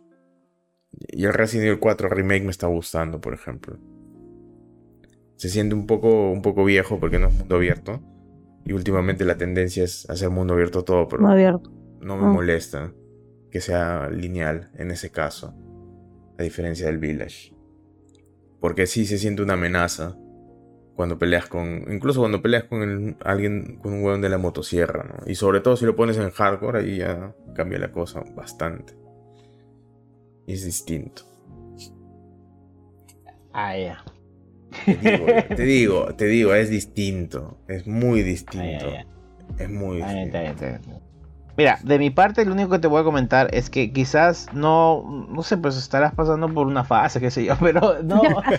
Pero yo diría que la sueltes, deja, no lo juegues. ¿Para qué te vas a torturar más la vida? Busca otro momento en tu vida en el cual lo, puedas ver de una manera distinta. La verdad es que con el Village, lo único problema que yo tengo no es su jugabilidad ni la historia, es que sus jefes son muy sencillos, son muy ah. prácticos. Eso sí te doy válido, que los puzzles de este juego han sido demasiado sencillos para lo que nos venían acostumbrando del, del 1 al 3. y, pero esa escala ha ido bajando, creo yo, por la necesidad de un público que la verdad estaba muy, muy cansadito de esa fórmula. Y no porque el juego o, los, o los creadores de, la franquicia hayan decidido hacerlo digerible porque le sale un capricho de ello, ¿no? No, simplemente esa demanda. Y ya, pues ahí está el resultado, pero hay jefes muy distintos, o sea, no sé hasta dónde has llegado, pero el segundo jefe es una tontera y recién el último jefe, el penúltimo jefe y el pez son los jefes más complicados del juego y son los más disfrutables porque no es una mecánica tan sencilla de entender de buenas a primeras. Eh, el último jefe sí es una cochinada. Eh, la historia es buena. Eh, no entiendo lo de teatralización tan bien. O sea, no, no tengo una percepción muy clara a lo que te refieres. Pero mi percepción es que el juego siempre ha sido lineal, toda la vida ha sido lineal. Entonces, eh, sí da una sensación de mayor poderío, no de tanta incapacitancia como dan otros survivals. Pero es que ya lo habíamos discutido en capítulos previos también. El, el Village se comporta como un 4, que es una transición de sentirte incapaz a sentirte algo capaz. Y pero. El 4 también es lo mismo. El 4 también es lo mismo. el 4 comienza entiendo eh, que no la vas a hacer en la primera parte porque es una curva de aprendizaje bien pendeja cuando llegas a la, villa, ya, porque es modo huir, ¿me entiendes? Pero literal suena la campana y todo el mundo se larga. Ese es un copia y pega que eso sí yo pensé que me ibas a argumentar que a mí me dio rabia. Eso es un copia y pega de lo que pasa en el 8. Ya. Claro. eso ahí sí, ese, ese argumento sí para mí es válido. Es un copia y pega achorado, feo, asqueroso, sí, es verdad. Es verdad. Pero que hace que el título sea malo. Mira, no es de los mejores, ya lo he dicho, el 8 no es de los mejores títulos. Para mí el 7 fue mejor que el 8 también. Pero el 8 no siento que sea. No siento que sea un, Revelations, pues no, llega a ese nivel. No, o sea, tampoco es así, ¿no? Ahorita, ahorita yo estoy molesto porque. ¿Ha llegado la, la dragona? No, todavía no. Ya, primero pelea con la dragona y, y date Yo estoy molesto porque me, me, siento estafado por el Village, porque no, no, yo pensé, me he enojado eso, me he dado cuenta que está sobre rieles y he dicho, ¿qué chuche es esto? No, no está espero sobre que rieles sea, Espero que sea porque son los primeros niveles, ¿no? Los que he estado pasando. Sí, no, no está sobre rieles tanto. Te va, o sea, más, más, más sobre rieles estás en el segundo jefe. En ese segundo jefe sí estás sobre rieles. Pero el juego arranca tarde. Pero arranca, cuando ya arranca, arranca bien. voy, a terminar, primero el Resident Evil 4 Remake y de ahí regreso al Village. Ah, ya bueno. Y regreso al Village. Pero lo más bonito de todo lo que ha jugado es Hi-Fi Rush. Hi-Fi Rush. Cosa bien hecha, cosa preciosa. Qué bonito. cosa, el juego menos, más infravalorado del, del año pasado, sí, ¿no? ¿El año pasado? No, este año ha salido. Ha salido este año. Ha sido es de los juegos más infravalorados de este año, weón. un, ese juego yo lo compró a ciegos en la otra vida. Literal, a, full price. Ni rebaja ni nada. Es muy corto. Es, un lujo tenerlo gratis en el Game Pass, weón. Sí, es un juego muy corto. Es un juego de mecánicas muy sencillas. Eh, si ya aprendes 3, 4 hasta... Sí, 3, 4 comandos de serie... Eh, pues ya el juego está casi pasado. No hay una gran escala de dificultad realmente. Eh, pero tiene, se nota el cariño no solamente en la creación de mapas, eh, obviamente tienen un montón de huecos eh, escondrijos donde puedes con, con o sea, de, obtener ciertos bonus para tu personaje y la escalabilidad de este. El árbol de crecimiento también es muy interesante te dan bastantes ventajas que tienes que gestionar muy bien. Eso es lo, difícil del juego en sí, pero lo que te puede hacer ganar fácilmente también. Eh, el, desarrollo de personajes, huevón. Qué bonito desarrollo de personajes, huevón. Parece literal, es, es, un anime. literal es un anime. Me gusta. Y, y... Sí, dime.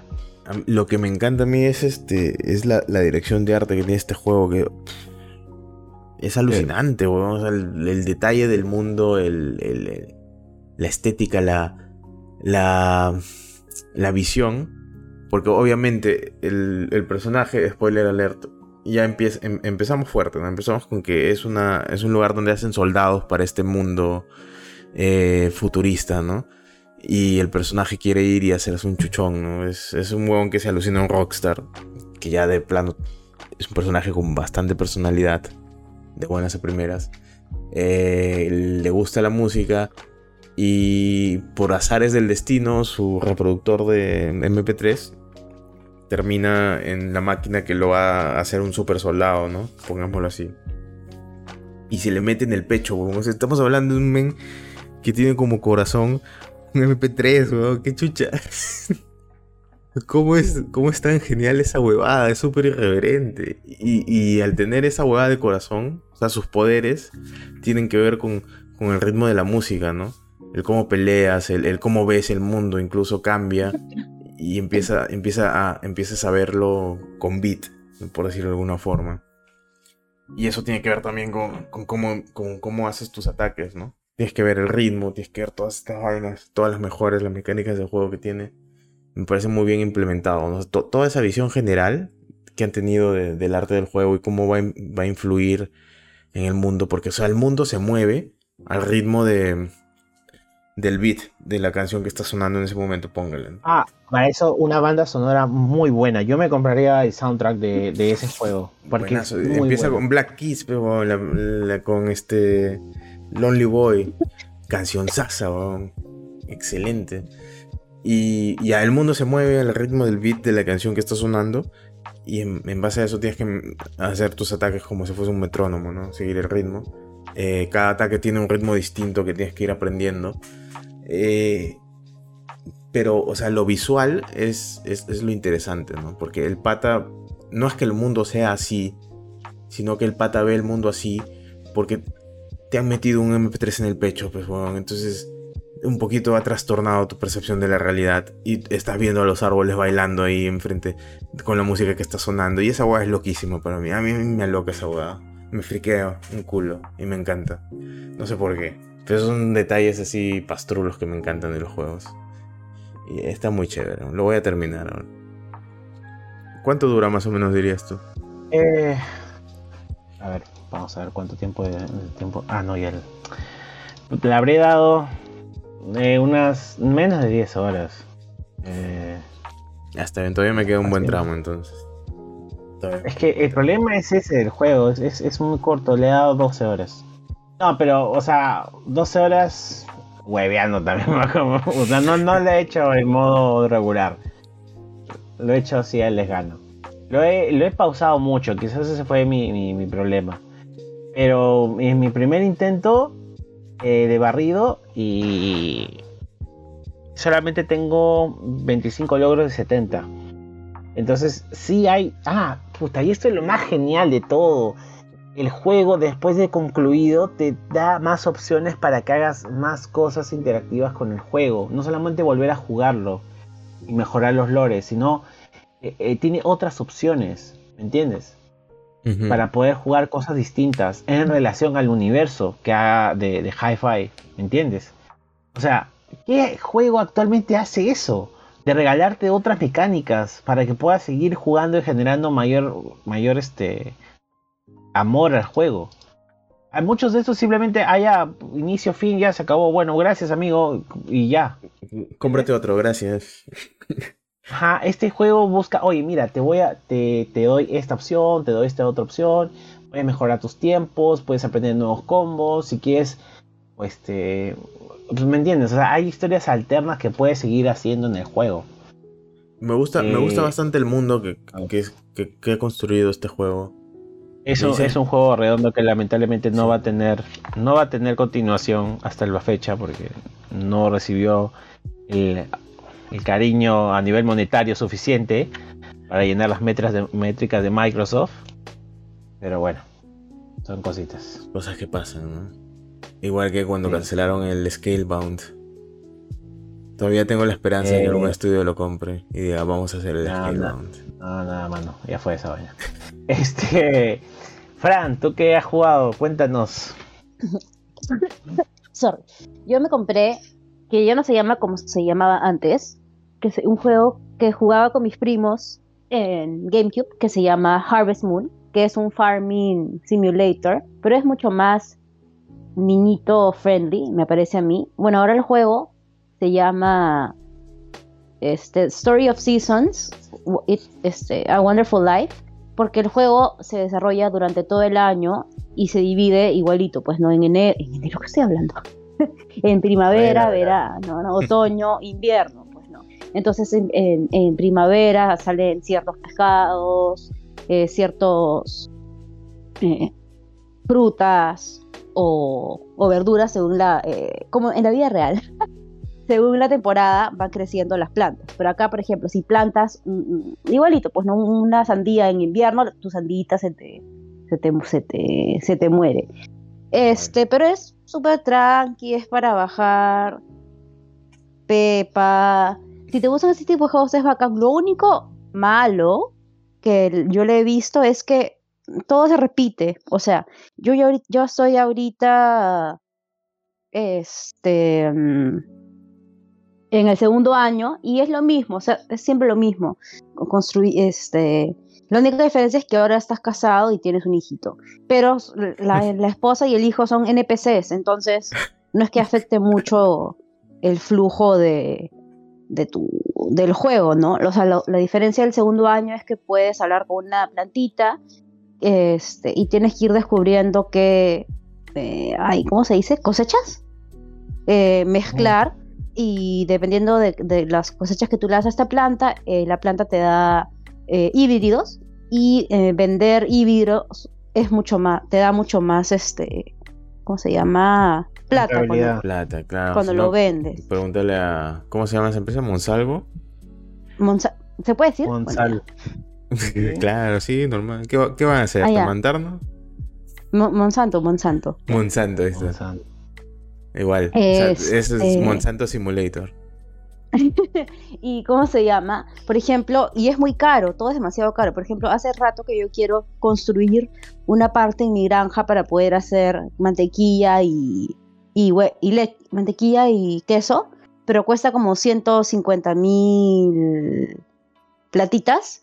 Y voy en el segundo año vendiendo como, eh, ordeñando mis vacas, cortándole la lana a mis ovejitas, colchechando un montón de, cosas y hasta ahora no tengo la plata suficiente como para poder comprar mi...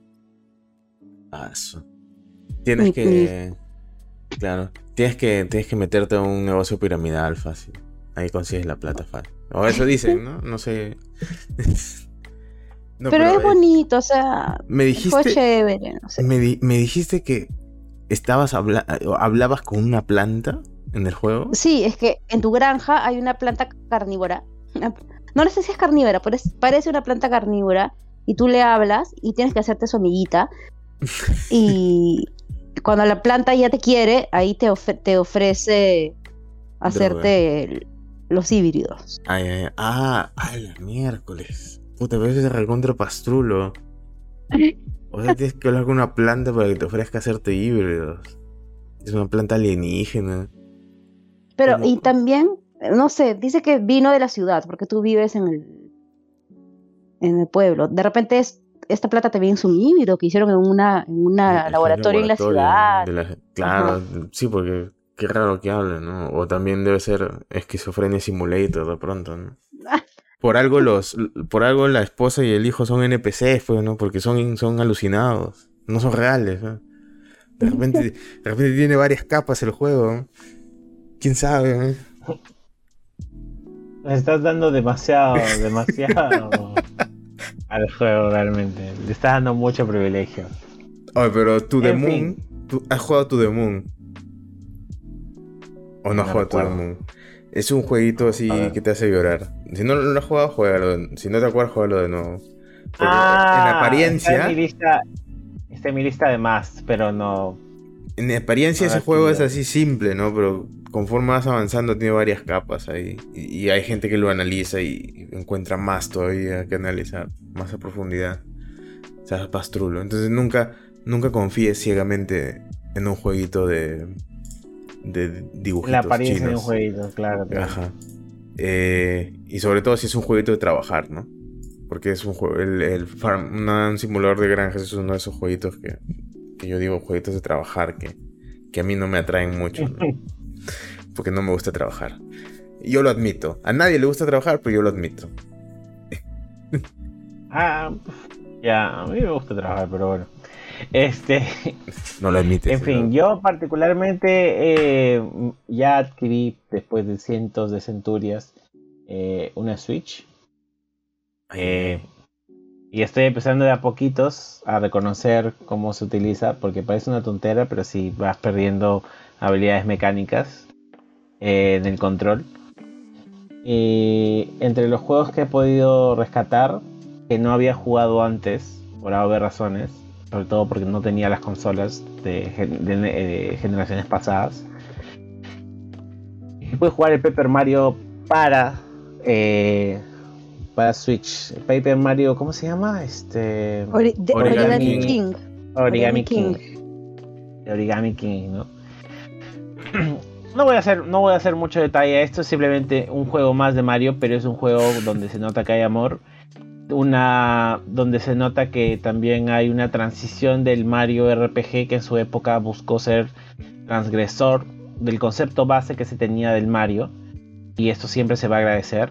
Es más, va a salir, ya se anunció como habíamos dicho en capítulos previos también el nuevo, la nueva entrega de Pepper Mario, de, de Mario, de Mario RPG y todo el mundo está llorando por eso. Más, estoy emocionadísimo por eso. Es más, lo he comprado la plataforma la de la Switch solo parece juego de mierda.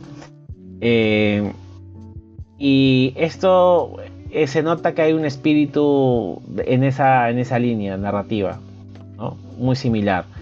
Eh, el uso de herramientas que tienes que adquirir en una tienda que hace muy dispar en comparación a los juegos convencionales en donde tú vas adquiriendo estas habilidades conforme vas cruzando los mapas. ¿no? Acá es con un árbol de, de gasto ¿no? para adquirir estas herramientas. Eh, las mecánicas están basadas en, un modelo de, rotación de personajes y por turnos. Eh, que llega a ser un poco complicado realmente, eh, porque no, si tú lo haces correctamente y los colocas a los enemigos en un plano alineados adecuadamente, te da una bonificación de ataque, ¿no? Y si no lo haces adecuadamente en un tiempo determinado, pues la pierdes, ¿no? Y esa que hace que más o menos sea un poco más difícil el juego, pero lo más bonito de todo juego es la historia. Mm. Cómo se desarrolla la historia, los personajes, los distintos mapas que hay, los diferentes escenarios que hay. Y que todos los malos en secuelas de Mario se vuelven tus aliados también, ¿no? Y hacen algunos chistes babosos, ¿no? Y, y bueno, obviamente también lo más vistoso y más bonito es el hecho de que el mapa, eh, perdón, este, los gráficos están basados en papel, no en modelos 2D así como que fueran stickers en movimiento. Eso también le da un matiz bien bacán al juego. Es, no es un juego tan largo realmente, no me tomé muchas horas. Eh, no es, es muy predecible, es muy lineal realmente, no es muy difícil perderse en ese juego o no saber hacia dónde te diriges, sobre todo porque le puedes preguntar a tu compinche y como si fuera, o sea, te lo va a decir al toque cómo tienes que seguir la historia. Y, nada, poquito más, me, gustó mucho, me llevé una grata sorpresa de algo que no esperaba casi nada, ¿no? Ahora, listo. ¿Sabes, sabes que los que hacen Paper Mario son los son los sobrevivientes de, de la quiebra de, este estudio que hacía el Mario Luigi Superstar Saga, ¿no? Que fueron, ah, fueron los que, los que siguieron con, con los juegos estilo RPG de Mario, dentro del universo de Mario. Y que también los puedes jugar si es que tienes el plan, el plan de Nintendo Switch Online, el, el pack, el expansion pack.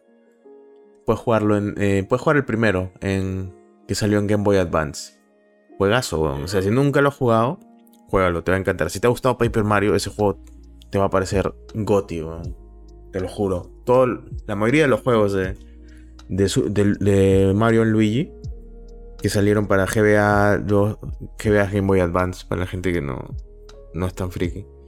Eh, que salieron para DS y que salieron para 3DS. a mí la mayoría me pareció un juega, me parecieron juegazos, pero no vendieron muy bien, lamentablemente.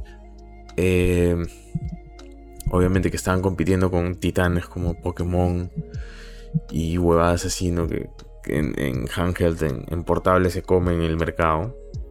Pero eran, eran juegos muy buenos. Y fue muy lamentable cuando quebró el estudio. Menos mal que eh, la gente, los talentos que se quedaron ahí flotando del estudio que quebró, los cogió Nintendo y los puso a desarrollar juegos de Paper Mario. Entonces, fácil, fácil por eso. hasta hace poco la única alternativa que tenía la gente que añoraba las épocas del Mario RPG eran, era jugar Paper Mario, ¿no? Pero como ya dije en el episodio anterior, espero que ahora con el remake que van a hacer abran la puerta a nuevos juegos de la saga. No, si, bien no de la saga Mario Luigi, pero sí de. Haga más Mario RPG, porque está chévere. Pues, porque ya con el Mario Wonder vas a tener un Mario 2D. Pero Mario siempre va a ser Mario, pues ya hagan otra cosa, ¿no? Hagan otra cosa con Mario. Expandan el universo. La saga de juegos de RPG de Mario expandió un culo lo que se conocía sobre el universo de Mario, sobre cuántos reinos había, quiénes vivían en esos reinos, cómo era la gente en esos reinos. O sea, toda esa hueá es chévere. Y eso, es lo que extraño ver. Pero eh, bueno. ¿Algo más que quieras comentar que has jugado en esta. en esta. en este mes que ha pasado? No, no. No, todo lo demás ha sido banable, ¿no? O sea, nada, no. Huevas. Ah, yo siempre sigo jugando, pero ¿qué? Pues, este, Dota. No voy a contar nada más de Dota. Ya dije que el último parche es una cochinada, listo, ya está. Y, y que la Lima Major ha sido uno de, las majors más visualizadas, a pesar de que nos tiraron un montón de caca. Y después ven la Valley Major. Acá la entrada más cara estaba creo que 60 dólares. Y en la Valley Major la entrada más cara estaba 800 dólares. Está bien. Solo porque es Valley. Somos pobres. Somos y el escenario una caca. No, o sea, no, pero nosotros como tercermundistas nos tienen la caga, pero ellos como son de Oceanía, pues no le dicen ni pinga, ¿no? Ya, chévere con ustedes. Ya, de ahí, este, no, nada más. Ay, Valorant, pues han. Bueno, hay un nuevo Battle Pass, hay un nuevo, hay un nuevo este, agente, el agente eh, al inicio parecía roto, ahora ya no pasa nada, y el Battle Pass es una cochinada. Así que, nada. Ah, bueno, y han, y han, han liberado porque ahora ya se puede jugar Valorant en China, pues. Entonces, como eh, una especie de celebración por el hecho, han liberado un nuevo cuchillo que se ve piola, pero es muy carísimo, muy, muy caro, muy, muy caro. Jesús Ave María. Y, y ya está, poquito. China, acuérdense, acuérdense de esto. creo que ya lo hemos dicho antes, ¿no? Pero China va a dominar el mundo muy pronto. Prepárense. Ah, sí, por, por Tencent. Pues. Prepárense, sí, por Tencent y porque el dólar se está yendo a la mierda. Y hablando de que el ah. dólar se está yendo a la mierda, las noticias de, de, este mes no han sido muchas, han sido pocas. Eh, entre otras cosas. Bueno, bueno, porque 10 minutos. Sí. entre otras cosas, este, las críticas del Final Fantasy XVI han estado muy, muy mezcladas. Hay gente que le dice 9 de 10, 10 de 10, y hay gente que dice, nah, está bien, pero no es Final Fantasy. Eh, acá todavía no lo hemos jugado porque he estado ocupado con la vida real y he estado en un momento de transiciones literales y metafóricas. Eh, entonces no he podido. Eh, cuando lo juegue ya veremos, pero a mí me gustó la demo. A ver qué pasa. Eh, hablando de que el dólar está yendo a la mierda, Game Pass va a subir de precio. Fuera de Estados Unidos. Claro. Fuera y dentro de Estados Unidos. Eh, menos mal no va a llegar a Perú porque acá somos pobres y, Microsoft pues, este, nos tiene pena. No nos quiere. eso deberíamos tener un eslogan en el programa eso. Porque Microsoft no nos quiere. No nos quiere, pero ya tenemos Game Pass oficial, así que de puta madre que siga valiendo. ¿Cuánto está? 11 soles, creo. 11, 10 soles, 90. Eh, fuera de USA va a subir un dólar, creo. Un dólar 50, que no es mucho. Y Xbox perdón, Microsoft dijo que ya iba a empezar a subir porque están perdiendo plata hace tiempo con el Game Pass y tienen que ganar de algún lado, entonces van a ir subiendo poquito a poquito. agárrense los pantalones y las billeteras sobre todo. Noticias feas. Noticias feas pero necesarias. Pero otra noticia que es fea, pero no, no es necesaria, es que Starfield no va a ser compatible con DLSS. O sea que es muy probable, es casi 100% probable que no lo corra mi PC para nada. Porque DLSS era la única solución que tenía para, para que sea jugable en mi computadora.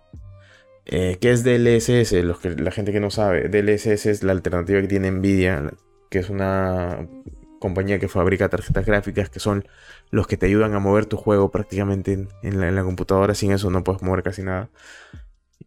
Y, el DLSS es la alternativa que tiene esta, esta empresa de, de coger la imagen de tu pantalla y rescalarla a una resolución mayor, ¿no? Entonces así trabaja menos tu PC y necesitas menos máquina para correr juegos más, más potentes, ¿no?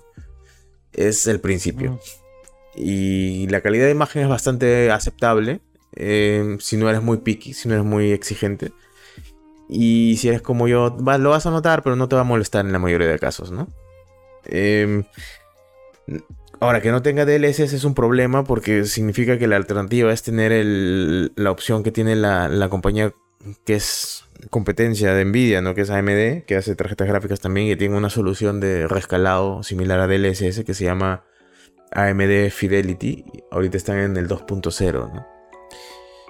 Em, no se sabe todavía si va a salir el Starfield junto con la versión 3.0, que es una mejora sustancial según las filtraciones de la versión 2.0 y que te, incluso te, no te va a doblar los FPS como la versión 3.0 de DLSS de la competencia, pero sí al menos te va a subir un poco, ¿no?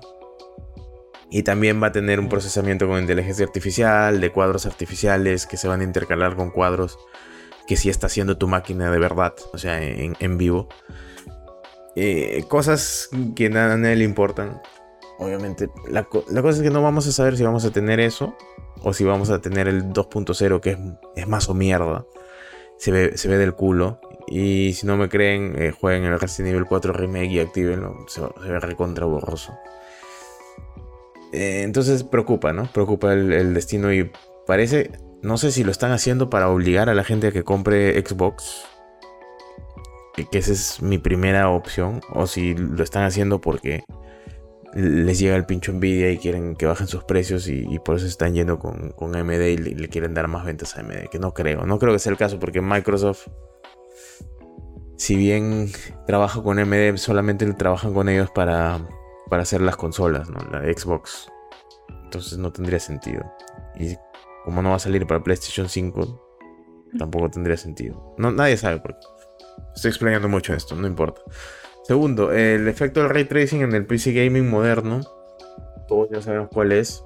Pero ya se ha confirmado de parte de la gente que está trabajando, los desarrolladores en los estudios, que no están optimizando los juegos. O sea, antes se tenía la sospecha de que los juegos estaban mal optimizados. Ahorita lo que están diciendo es que no lo están optimizando. ¿Por qué no lo están optimizando? Porque el ray tracing es una solución casi automática para hacer la iluminación en los juegos. Esto quiere decir que el, desarrollador ya no va a poner la luz en un lugar y va a determinar cuántas sombras va a reflejar ese haz de luz, ¿no? Perdón, cuántas sombras van a salir de ese, haz de luz. O o cuántas veces va a rebotar ese haz de luz en, y en cuántas paredes, ¿no? Y, cómo se va a ver eso, sino que simplemente coges una luz, simulas la física y ya está, ¿no? Y como ellos trabajan en máquinas potentes, pues cómo corre en una máquina decente no importa, les, les importa muy poco. ¿Por qué? Porque tenemos estas soluciones actuales que son DLSS, que justo acabo de hablar de eso, y AMD Fidelity, que lo que hacen es que cogen este desmadre que, te lanzan los desarrolladores y te lo, te lo mandan corriendo a... Te, lo, logran que lo corras a por lo menos a 60, ¿no? Lo malo es que necesitas una máquina carísima. Y en máquinas normales que antes hubiesen corrido ese juego eh, a, buena velocidad, a buen frame rate, ahora ya no, ya no lo hacen ni, ni en pedo, ¿no? Entonces ese es el efecto que está teniendo el ray tracing en el PC gaming. Y, si, y no es necesario tanto en el sentido de que, o sea, sí cambia bastante la iluminación global, pero ¿a qué costo? Y no es algo que no se pueda conseguir haciendo la chamba manual, ¿no? O sea, como apechugando un poco y, y tú diseñando y creando los entornos y, haciendo la simulación y toda la huevada. Eh, no está yendo muy bien la, el PC Gaming moderno, por si no se han dado cuenta en los últimos programas también. Otra cosa, algo más chévere. Eh, Microsoft filtró de casualidad que ya sabía la fecha de lanzamiento de la nueva Nintendo Switch y que va a ser en 2024, ¿no? Porque han dicho que están esperando que, que se lance la nueva Switch para recién mandar juegos como Diablo 4 a, la consola, ¿no? El año que viene, han dicho, ¿no?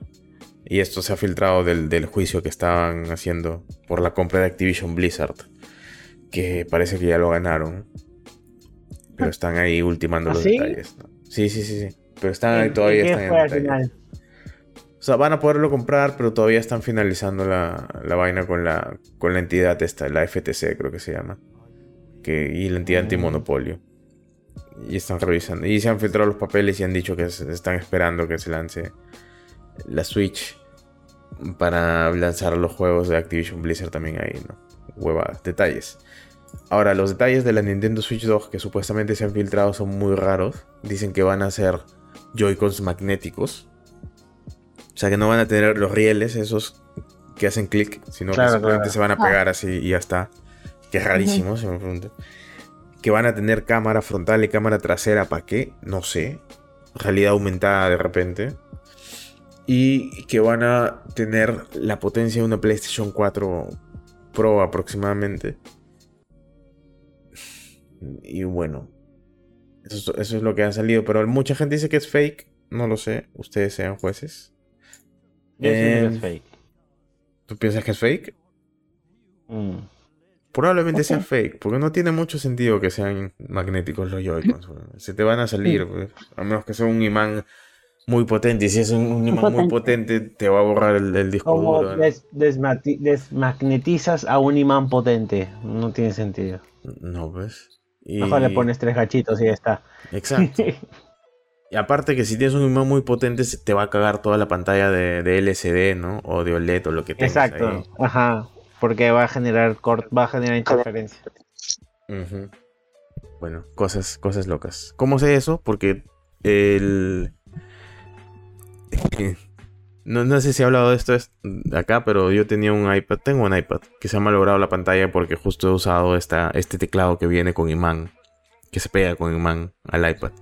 Y con los años el líquido de la pantalla se ha ido corriendo hacia el lado donde están los imanes.